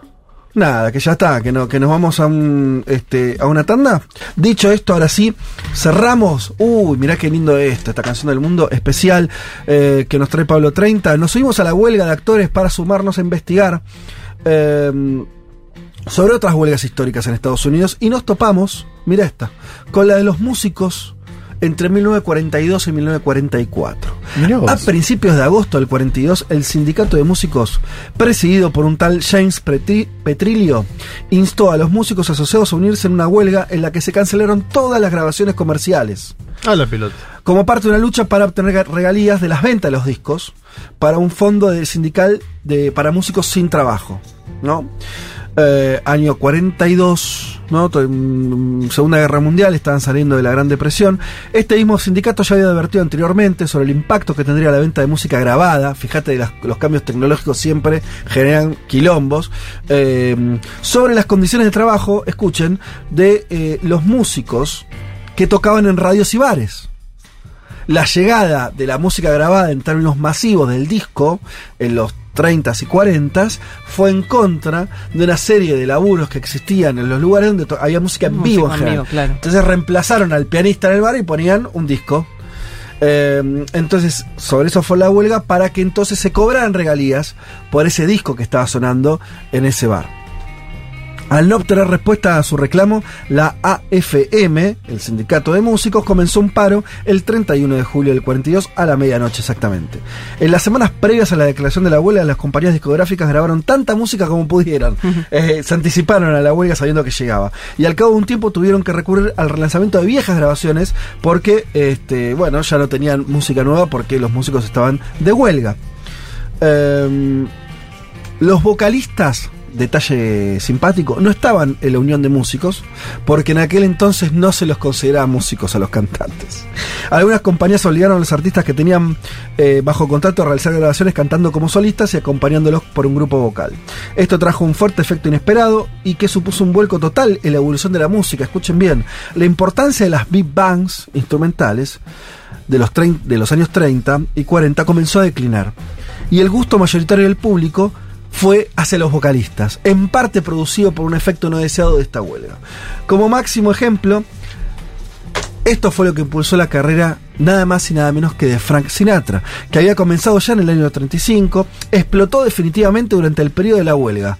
Mirá, eh, con el éxito absoluto de, di- de diversas reediciones viejas y nuevas grabaciones que hizo junto a, a un grupo vocal, o sea, sin músicos, eh, de Bobby Tucker Singers. El jazz instrumental pasó entonces de ser lo más popular que existía a ir de a poco convirtiéndose en una música de culto, como es hoy. Los únicos discos que se hicieron grabando y fabricando durante la huelga fueron llamados los V-Disc, discos de la victoria que se envían a los soldados que estaban al frente de la batalla en la Segunda Guerra Mundial, donde Estados Unidos acaba de ingresar. Toda esta situación de emergencia llevó a los medios de comunicación a acusar al sindicato como antipatrióticos y provocó incluso un comunicado del propio Roosevelt, el presidente de ese entonces, instando a obedecer al Estado bajo la forma de una junta laboral de guerra recientemente creada, lo que los obliga a levantar la huelga en beneficio de su país. Las compañías DECA y Capitol se dieron ante el sindicato en el 43. RCA Victor y Columbia resistieron, pero finalmente también eh, retrocedieron en el 44 y la prohibición de grabar, de grabar terminó y los músicos a su vez lograron un fondo proveniente de las regalías por las ventas de esos fonogramas. Vamos a escuchar entonces al artista que más se benefició con esta huelga eh, y que le sirvió para convertirse ahora sí en una estrella mundial y universal. Vamos a escuchar It's Been a Long, Long Time de Frank Sinatra.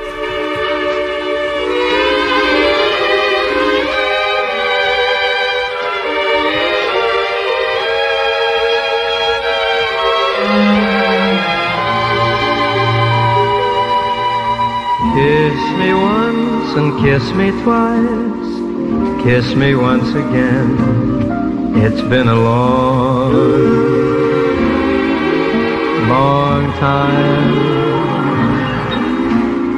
Haven't felt like this, my dear, since can't remember when. It's been a long,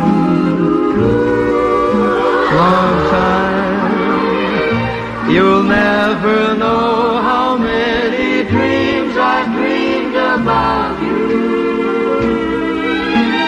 Just how empty they all seem without you. So kiss me once and kiss me twice. Kiss me once again. It's been a long, long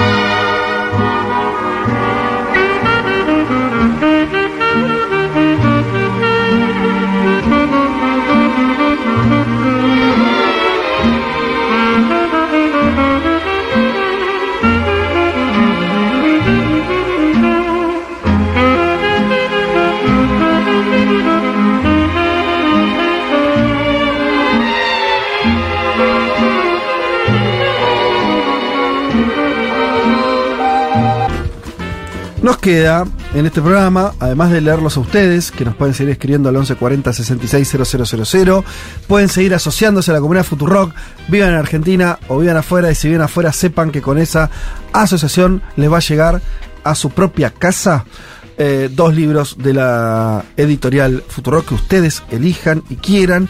Em, ¿Hubo novedades? ¿Se asoció a alguien más? Voy a preguntar, voy a preguntar.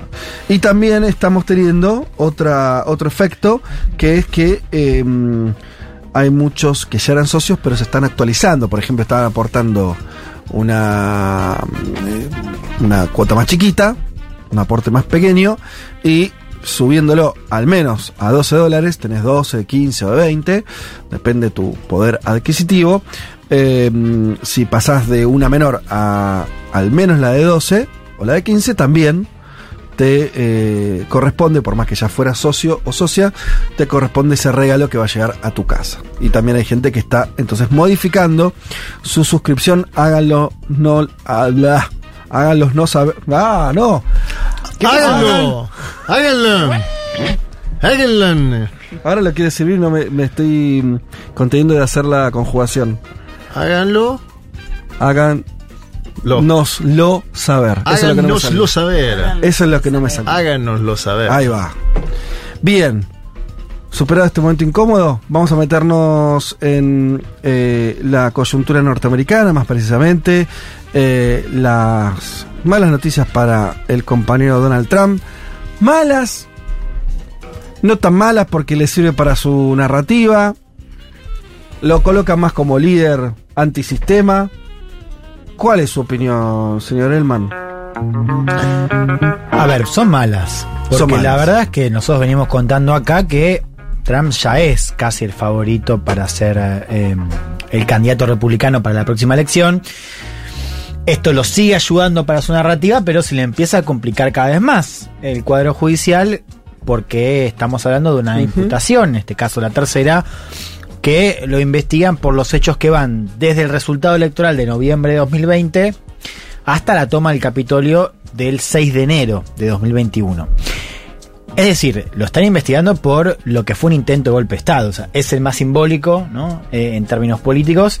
Y es también el que mayores costos le puede mm, acarrear en términos de prisión. 50 años podría comerse si se lo condenan todos los cargos que fueron Ajá. formulados por eh, Jack Smith. Hablamos del fiscal especial designado por el Departamento de Justicia. Es decir, esta también es una imputación liderada en última instancia por el Departamento de Justicia, que de todos modos designó un fiscal especial, o sea, no es, qué sé yo, el ministro de Justicia que está liderando la investigación, es un fiscal eh, especial.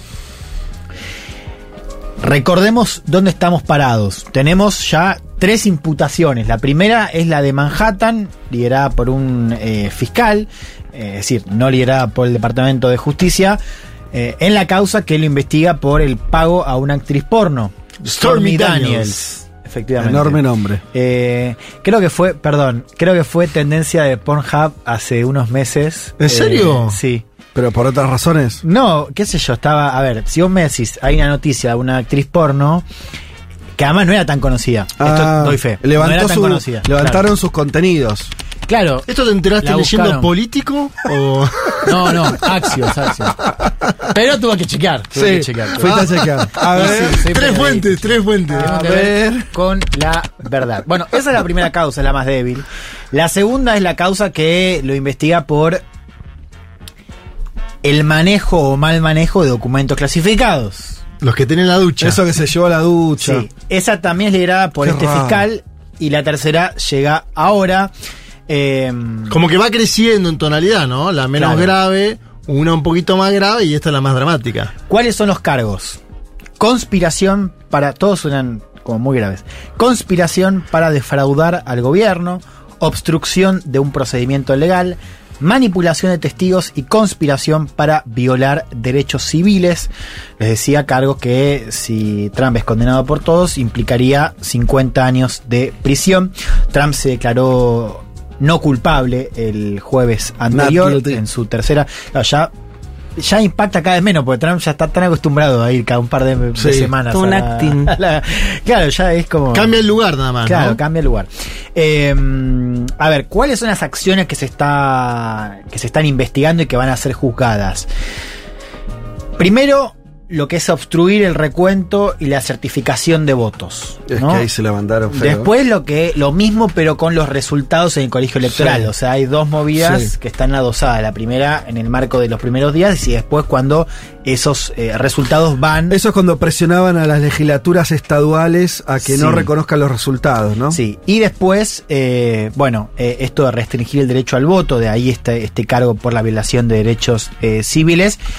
Y después lo de los testigos, lo de los testigos no lo sabemos, ¿no? Yo les contaba hace una semana que eh, acá lo importante, o una de las preguntas importantes es qué información sabe Smith que todavía no es pública, digamos. Seguramente hay varias acciones en el marco de este, de este periodo, digamos, ¿no? Entre la elección y la toma del Capitolio.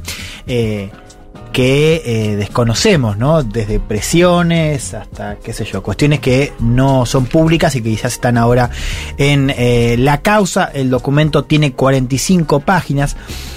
Hay algo interesante que es que solo 11 de esas 45 páginas refieren al evento del Capitolio. Todo el resto está eh, diagramada en torno a las presiones justamente a funcionarios o a gente vinculada al proceso electoral por parte de Trump o su equipo legal. Además de Trump, hay en la causa nombrados otros seis co-conspiradores. No se los menciona directamente, yo les voy a contar y les voy a pasar el audio de ya uno de ellos, que es Rudy Giuliani. Ya todos sabemos eh, que él está involucrado. Rudy Giuliani fue, además de alcalde de Nueva York y asesor de Sergio Tomás Massa, fue, eh, recuerdan, uno de los abogados Es- que estuvo. Es la, es la estuvo persona que se le caía la tintura, Sí, porque estaba, la era- hacía mucho calor en una de las presentaciones, se le caía la tintura mientras trataba de justificar algo difícil que era que en realidad Trump había ganado, ¿no? Y Biden eh, no. Eh, cada vez con menos argumentos, y ahí Sí, la no, no, ya hubo, hubo un meltdown en Sí. público. eh, qué feo que te pase eso, ¿no? Está chivando y se te cae la tintura. No, no, me muero. Tenemos una tintura muy negra. Vos me preguntabas la semana pasada si hay información de la investigación que arma el Congreso. Recuerdan, el año pasado tuvimos una gran, eh, una gran audiencia, no, un comité especial, exacto, para investigar los hechos de la- del Capitolio. Fue liderado por el Congreso. Bueno, se supone que parte de la investigación de Smith tiene, está alimentada por esa Ajá. investigación. De todos modos, esto es eh, mayor. Escuchemos, si quieren, a Jack Smith, el fiscal eh, especial, hablando, bueno, de lo que significó el ataque al eh, Capitolio. The attack on our nation's capital on January 6th, 2021, was an unprecedented assault on the seat of American democracy. As described in the indictment, it was fueled by lies. Lies by the defendant targeted at obstructing a bedrock function of the U.S. government, the nation's process of collecting, counting, and certifying the results of the presidential election. El ataque al Capitolio el 6 de enero de 2021 fue un ataque sin precedentes a la sede de la democracia estadounidense. Como está descrito en la acusación, fue alimentado por mentiras, mentiras del acusado dirigidas a obstruir la arquitectura gubernamental de Estados Unidos y el proceso nacional de recolectar, contar y certificar los resultados de las elecciones. De esto que dice Smith hay que prestar atención a la cuestión de las mentiras, ¿no? Esta idea de las mentiras de Trump, en un ratito les voy a contar por qué, porque es parte de la polémica acerca de la interpretación de eh, esta acusación formal. A ver, algo que decimos cada vez que podemos, lo hicimos la semana pasada, lo vamos a repetir durante el día de hoy. Es inédito, o sea, es la primera vez que un expresidente es imputado alguna vez. Este tiene tres. Pero además hay algo más. Es la primera vez que hablamos de un ex de un expresidente imputado que además puede ser candidato. Y además es un tipo que va a ser candidato y que puede ganar. Porque Trump, según varias encuestas que están circulando ahora, eh, tiene chances de ganarle a Biden. Ya hay algunas que lo ponen por encima en términos de voto popular, mirá. ¿no? con dos o tres puntos de ventaja. A ver, faltan muchísimo. No sirven de mucho estas encuestas, pero sí sirven para entender que va a ser una carrera pare- pareja, digamos. No es como la anterior. Bueno, la anterior hay que ver.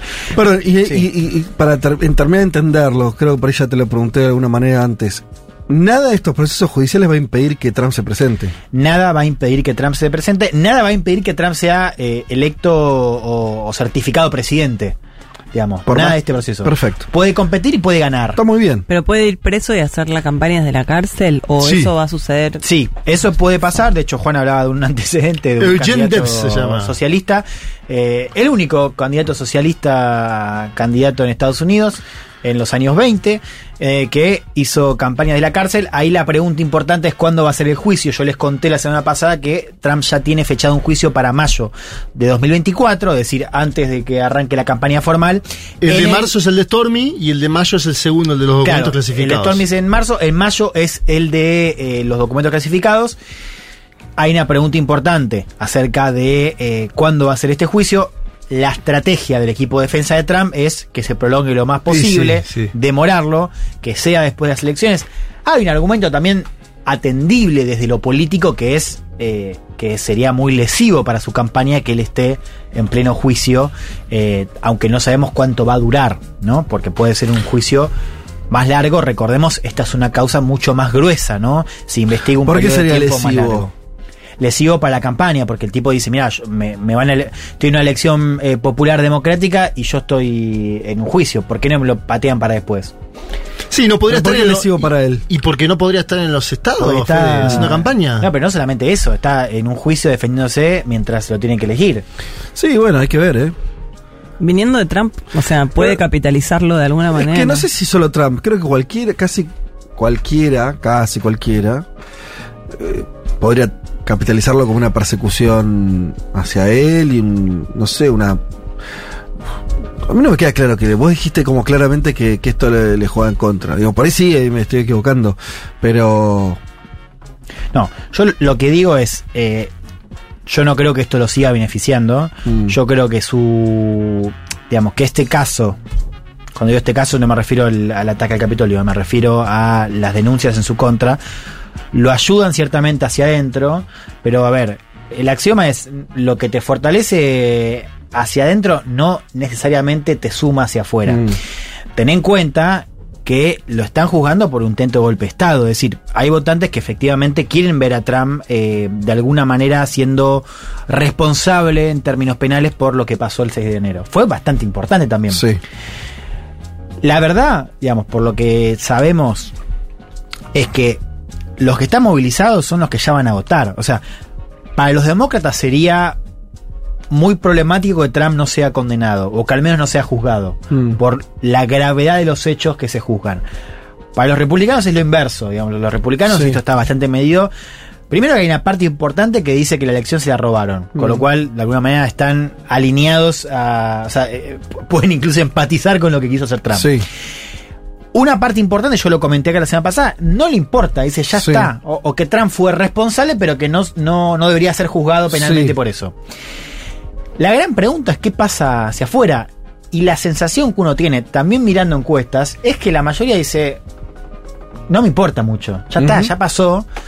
Es decir, no entra, o sea, no está movilizado. No, no es que- claro, yo, no le, no le estaría jugando en contra. No, pero el ya está, ya pasó, es igual no lo voy a votar, o ya está, ya pasó y me parece que tal vez le puedo llegar a dar mi voto. Puede ser ahí también, es que no eh, sume más. Es sino- que yo, no, yo lo, lo que, lo que veo, digamos, es eh, cuando se habla de ya está, ya pasó, es para los dos. Es decir, no, no, no entro en la narrativa de Trump, no entro en la otra narrativa. Eh, yo creo que de todos modos, y también esto está medido, o sea, Trump es un candidato fuerte hacia adentro, no es un candidato fuerte hacia afuera. De hecho, cualquier candidato republicano a Biden hoy le estaría ganando. De Santis le gana por mucho.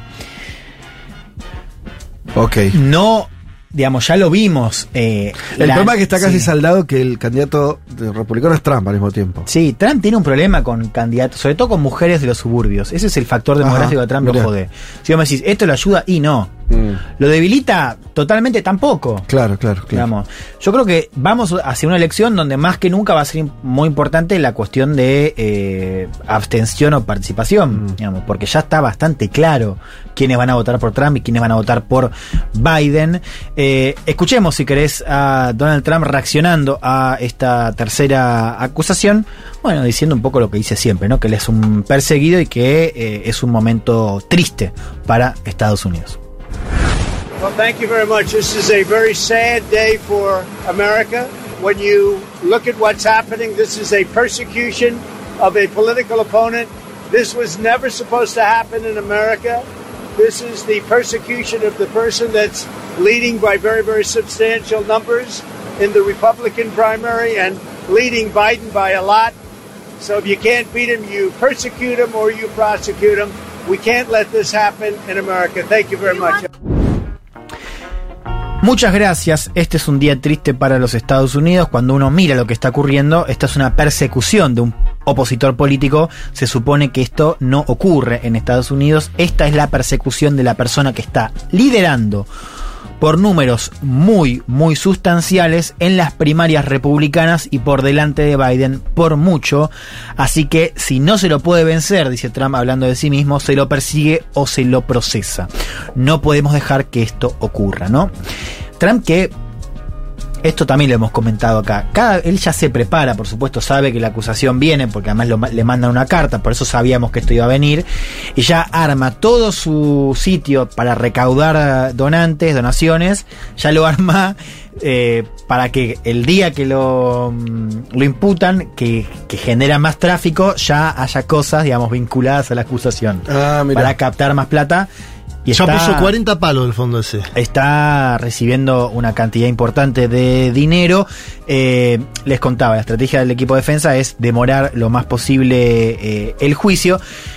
Y el escenario que es posible, digamos, es que Trump, o sea, que esto se resuelva cuando Trump ya sea electo, si es que sale electo presidente, e incluso esté sentado en el despacho Oval. Entonces, ahí la pregunta, que es una pregunta que vamos a escuchar bastante más en esta campaña, es si Trump se puede autoindultar. ¿Es posible esto? Mira, los expertos dicen, no hay nada escrito sobre esto, no, no está regulado. O sea, no está prohibido que el presidente no pueda indultarse a sí mismo. No está prohibido, claro. Entonces se puede. Eh, claro, ojo, esto alcanzaría crímenes federales, no los crímenes estatales. Trump tiene De los algunas cosas pendientes, claro. De hecho, la cuarta imputación sería una en Georgia, donde intentó también revertir los resultados Mm. electorales. Todo esto es muy sui generis, digamos. porque Uno dice, no, sí, hay antecedentes, en los 20, digamos, de que un candidato Sí, haga- sí, hace 100 años. 100 años. Otro, otro país. La verdad, claro, no había redes sociales, digamos, era otra cosa. Y Pero además no hay un- ninguna normativa en la constitución que a él le impide ser candidato. Porque lo de Brasil, por ejemplo, Lula decía, yo quiero ser porque no hay antecedentes, ¿verdad? Digamos, tenía la posibilidad, sino, pero estaba ficha limpia ahí que decía que si era condenado en segunda instancia, Ujú. como fue. Sí, no, no, y una ley aprobada por él mismo. O sea, no, medio no- El problema ahí fue que el habeas corpus no le aceptaron, ¿no? Bueno, Bueno, fue otra, otra pero- motivación No, de la no, justicia. eh, esto está claro. Trump puede ser candidato. Trump va a ser candidato, digamos, si gana la interna republicana. Trump inclusive puede ser presidente aún siendo eventualmente condenado. Ahora, yo quiero decir esto. Todo es muy sui generis en torno no solamente a la cuestión legal. Sí, los efectos. Los efectos, las protestas, cómo va a pegar en los debates, eh, inclusive la cuestión logística, o sea, si de pronto vas a tener rallies en, bueno, una suerte de Comodoro Pi, como la de. Cristina, bueno, qué sé yo, tenés la posibilidad de que suceda eso. Hasta ahora es verdad que no ha habido mucha movilización, sí se acercan seguidores, pero digamos, vos no ves una gran movilización en los afuera de las cortes en Miami o en Washington o en Nueva York. Hay que ver qué pasa en el marco de la campaña, porque Trump va a querer hacer campaña. Es verdad que, bueno, Miami puede ser que, que sea más relevante, pero digamos, Nueva York y mm, Washington a priori no son sectores favorables a, No. a Trump. Pero, digamos, a Trump le serviría hacer cosas, por ejemplo, en Florida o a donde vaya a declarar. Bueno, vamos a hacer una campaña inédita en este sentido. Inédita. Por esto, seguramente, pero también porque Trump es el primer expresidente que se quiere presentar y que tiene chances para volver a la Casa Blanca.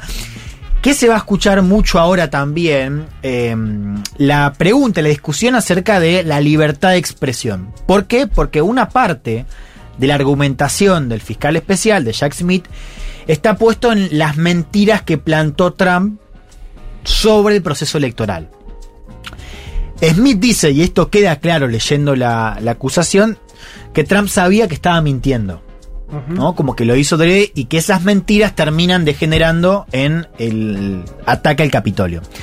No es lo único que dice, o sea, vos lees la, la acusación y parece haber bastante evidencia en torno a las acciones de manipulación eh, de testigos o más que nada a funcionarios electorales, ¿no? Para justamente revertir el resultado. Ahora, ¿qué dice la defensa cuando Smith alega que Trump sabía que estaba mintiendo? Primero dice, no, no es así.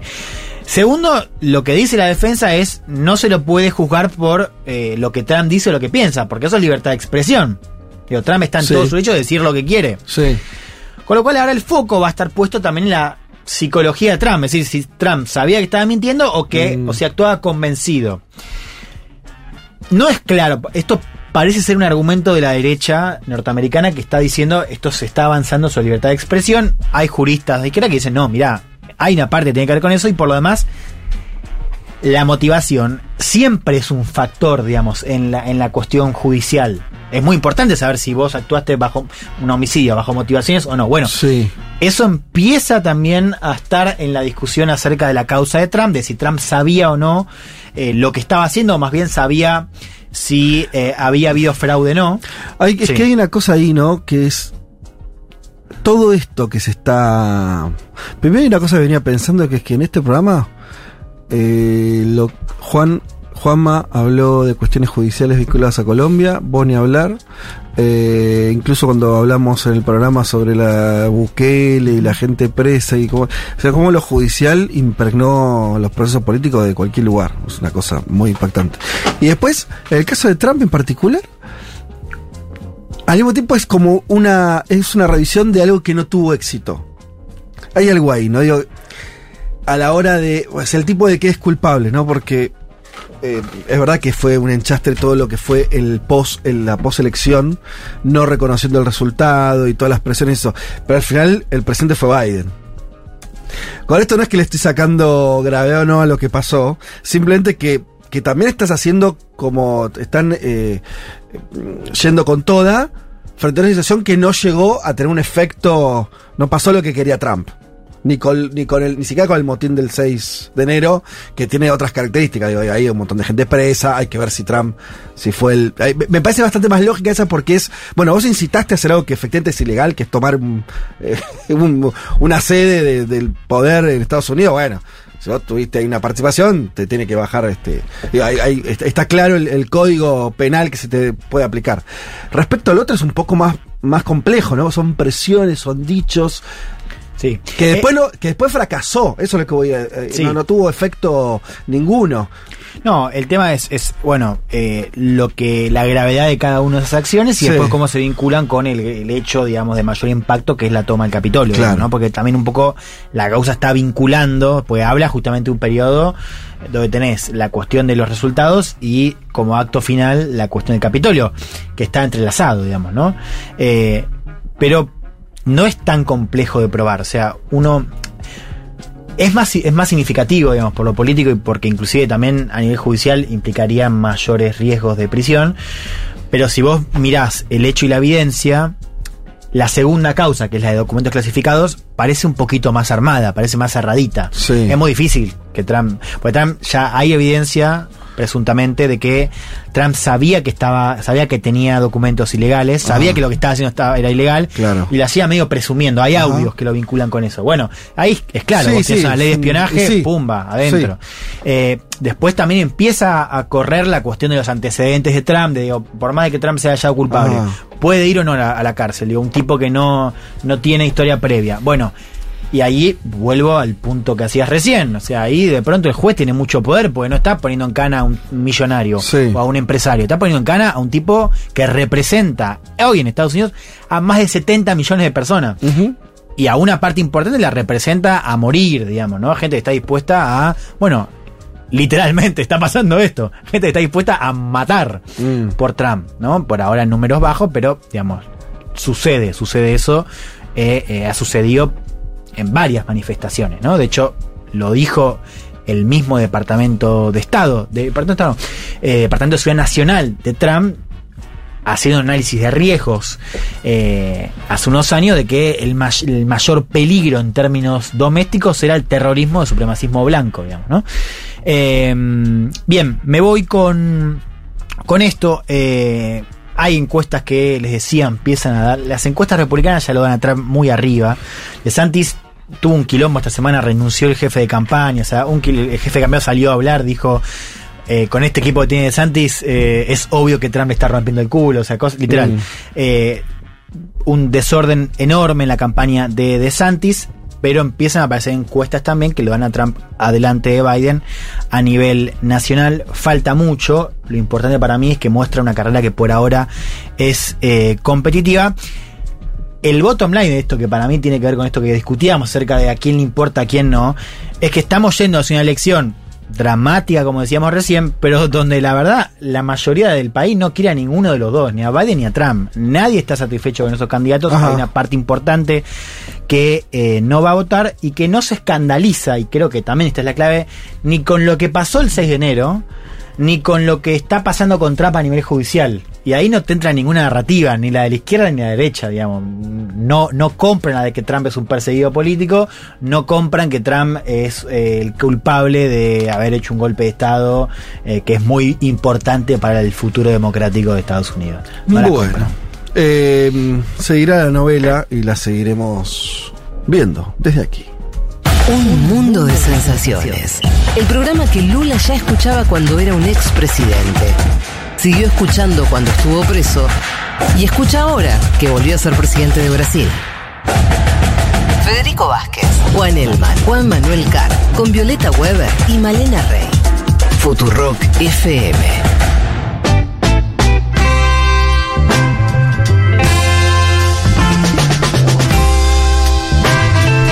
3 de la tarde apenas pasadas. Eh, me voy a despedir con esto, un mensaje. Hola, hola, me acabo de asociar. Eh, venía procrastinando y la promo de los dos libros de hoy me terminó de activar. Eh, no encuentro mi número de socio en el mail que recibí, no, porque todavía no se te habrá asignado, Maimará. Eh, no nos decís desde dónde te asociaste. ¿Cuál es el código de celu? Ah, no sé, esto no- parece ser un celu de acá. ¿Más 54? Me pare- Eso parece. Pero bueno, vamos a, a dejar que nos eh, responda desde dónde se asoció. Recordad que para recibir esos libros, eh, esta campaña es para los socios que viven afuera de Argentina. Dicho todo esto y dándole las bienvenidas a las socias y socios nuevos que se acercaron eh, por primera vez a, a la comunidad y a los que revalidaron eh, su suscripción y lo aumentaron para recibir sus libros, nuestro total y eterno agradecimiento. Y de esta manera, el programa de hoy. ¡Se fue! Acá termina la programación, nos vemos mañana. El de Deme la tenés que Eh, señoras y señores, eh, muchas tardes y buenas gracias. Ay, se terminó nomás. No sé qué quieren. ¿Alguno comentar alguna cuestión? Semana que viene paso en Argentina, la otra elección es en Ecuador. Ah, sí, sí, sí, se viene la de Ecuador. ¿Hay programa el domingo que viene? Por supuesto. ¿Por qué? No, no, para saber. Podría ser un buen. Es que no. Es todos los ¿Qué? domingos. No, o sea, si pasaba, pasaba. No se puede hablar de política argentina. Claro, justamente. no, ser La el, veda. programa, el programa anterior también se hace, que es de política nacional, también se hace, porque igual se puede hablar de política. Vieron que lo de la ¿Cómo veda. Pero no se puede nombrar candidatos.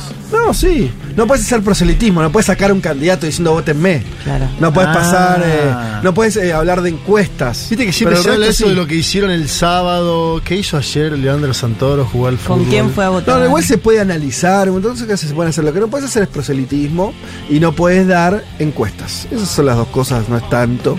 Eh, así que no, domingo que viene, para los que están con- preguntándose, está el programa de Gaby Sued de Sí. 9 a 12 y está por supuesto nuestro programa de 12 a 15. Sí.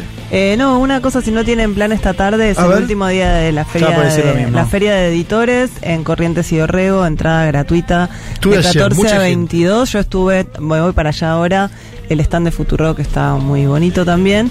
Eh, yo les recomiendo mucho pasar, buscar, llevarse algún libro, Sí. hablar con los editores. Es un gran momento para eso. No, y hay una, una parte cada vez más grande de editoriales eh, de afuera. Hay, sí. eh, Chilenas, mexicanas, chilenas, mexicanas. hay una de de- Colombia, de vi este Colombia, año Vestigio, sí, sí, sí. Eso es un golazo, porque los, los precios de hecho están bien, digamos, no es Sí. que te cobran como si fuesen libros importados, y son libros que no encontrás en general acá. Dicho todo esto y pasados todos estos mensajes, ahora sí, nos retiramos, nos reencontramos el domingo que viene a las 12 del mediodía. Tengan un buen domingo, chau.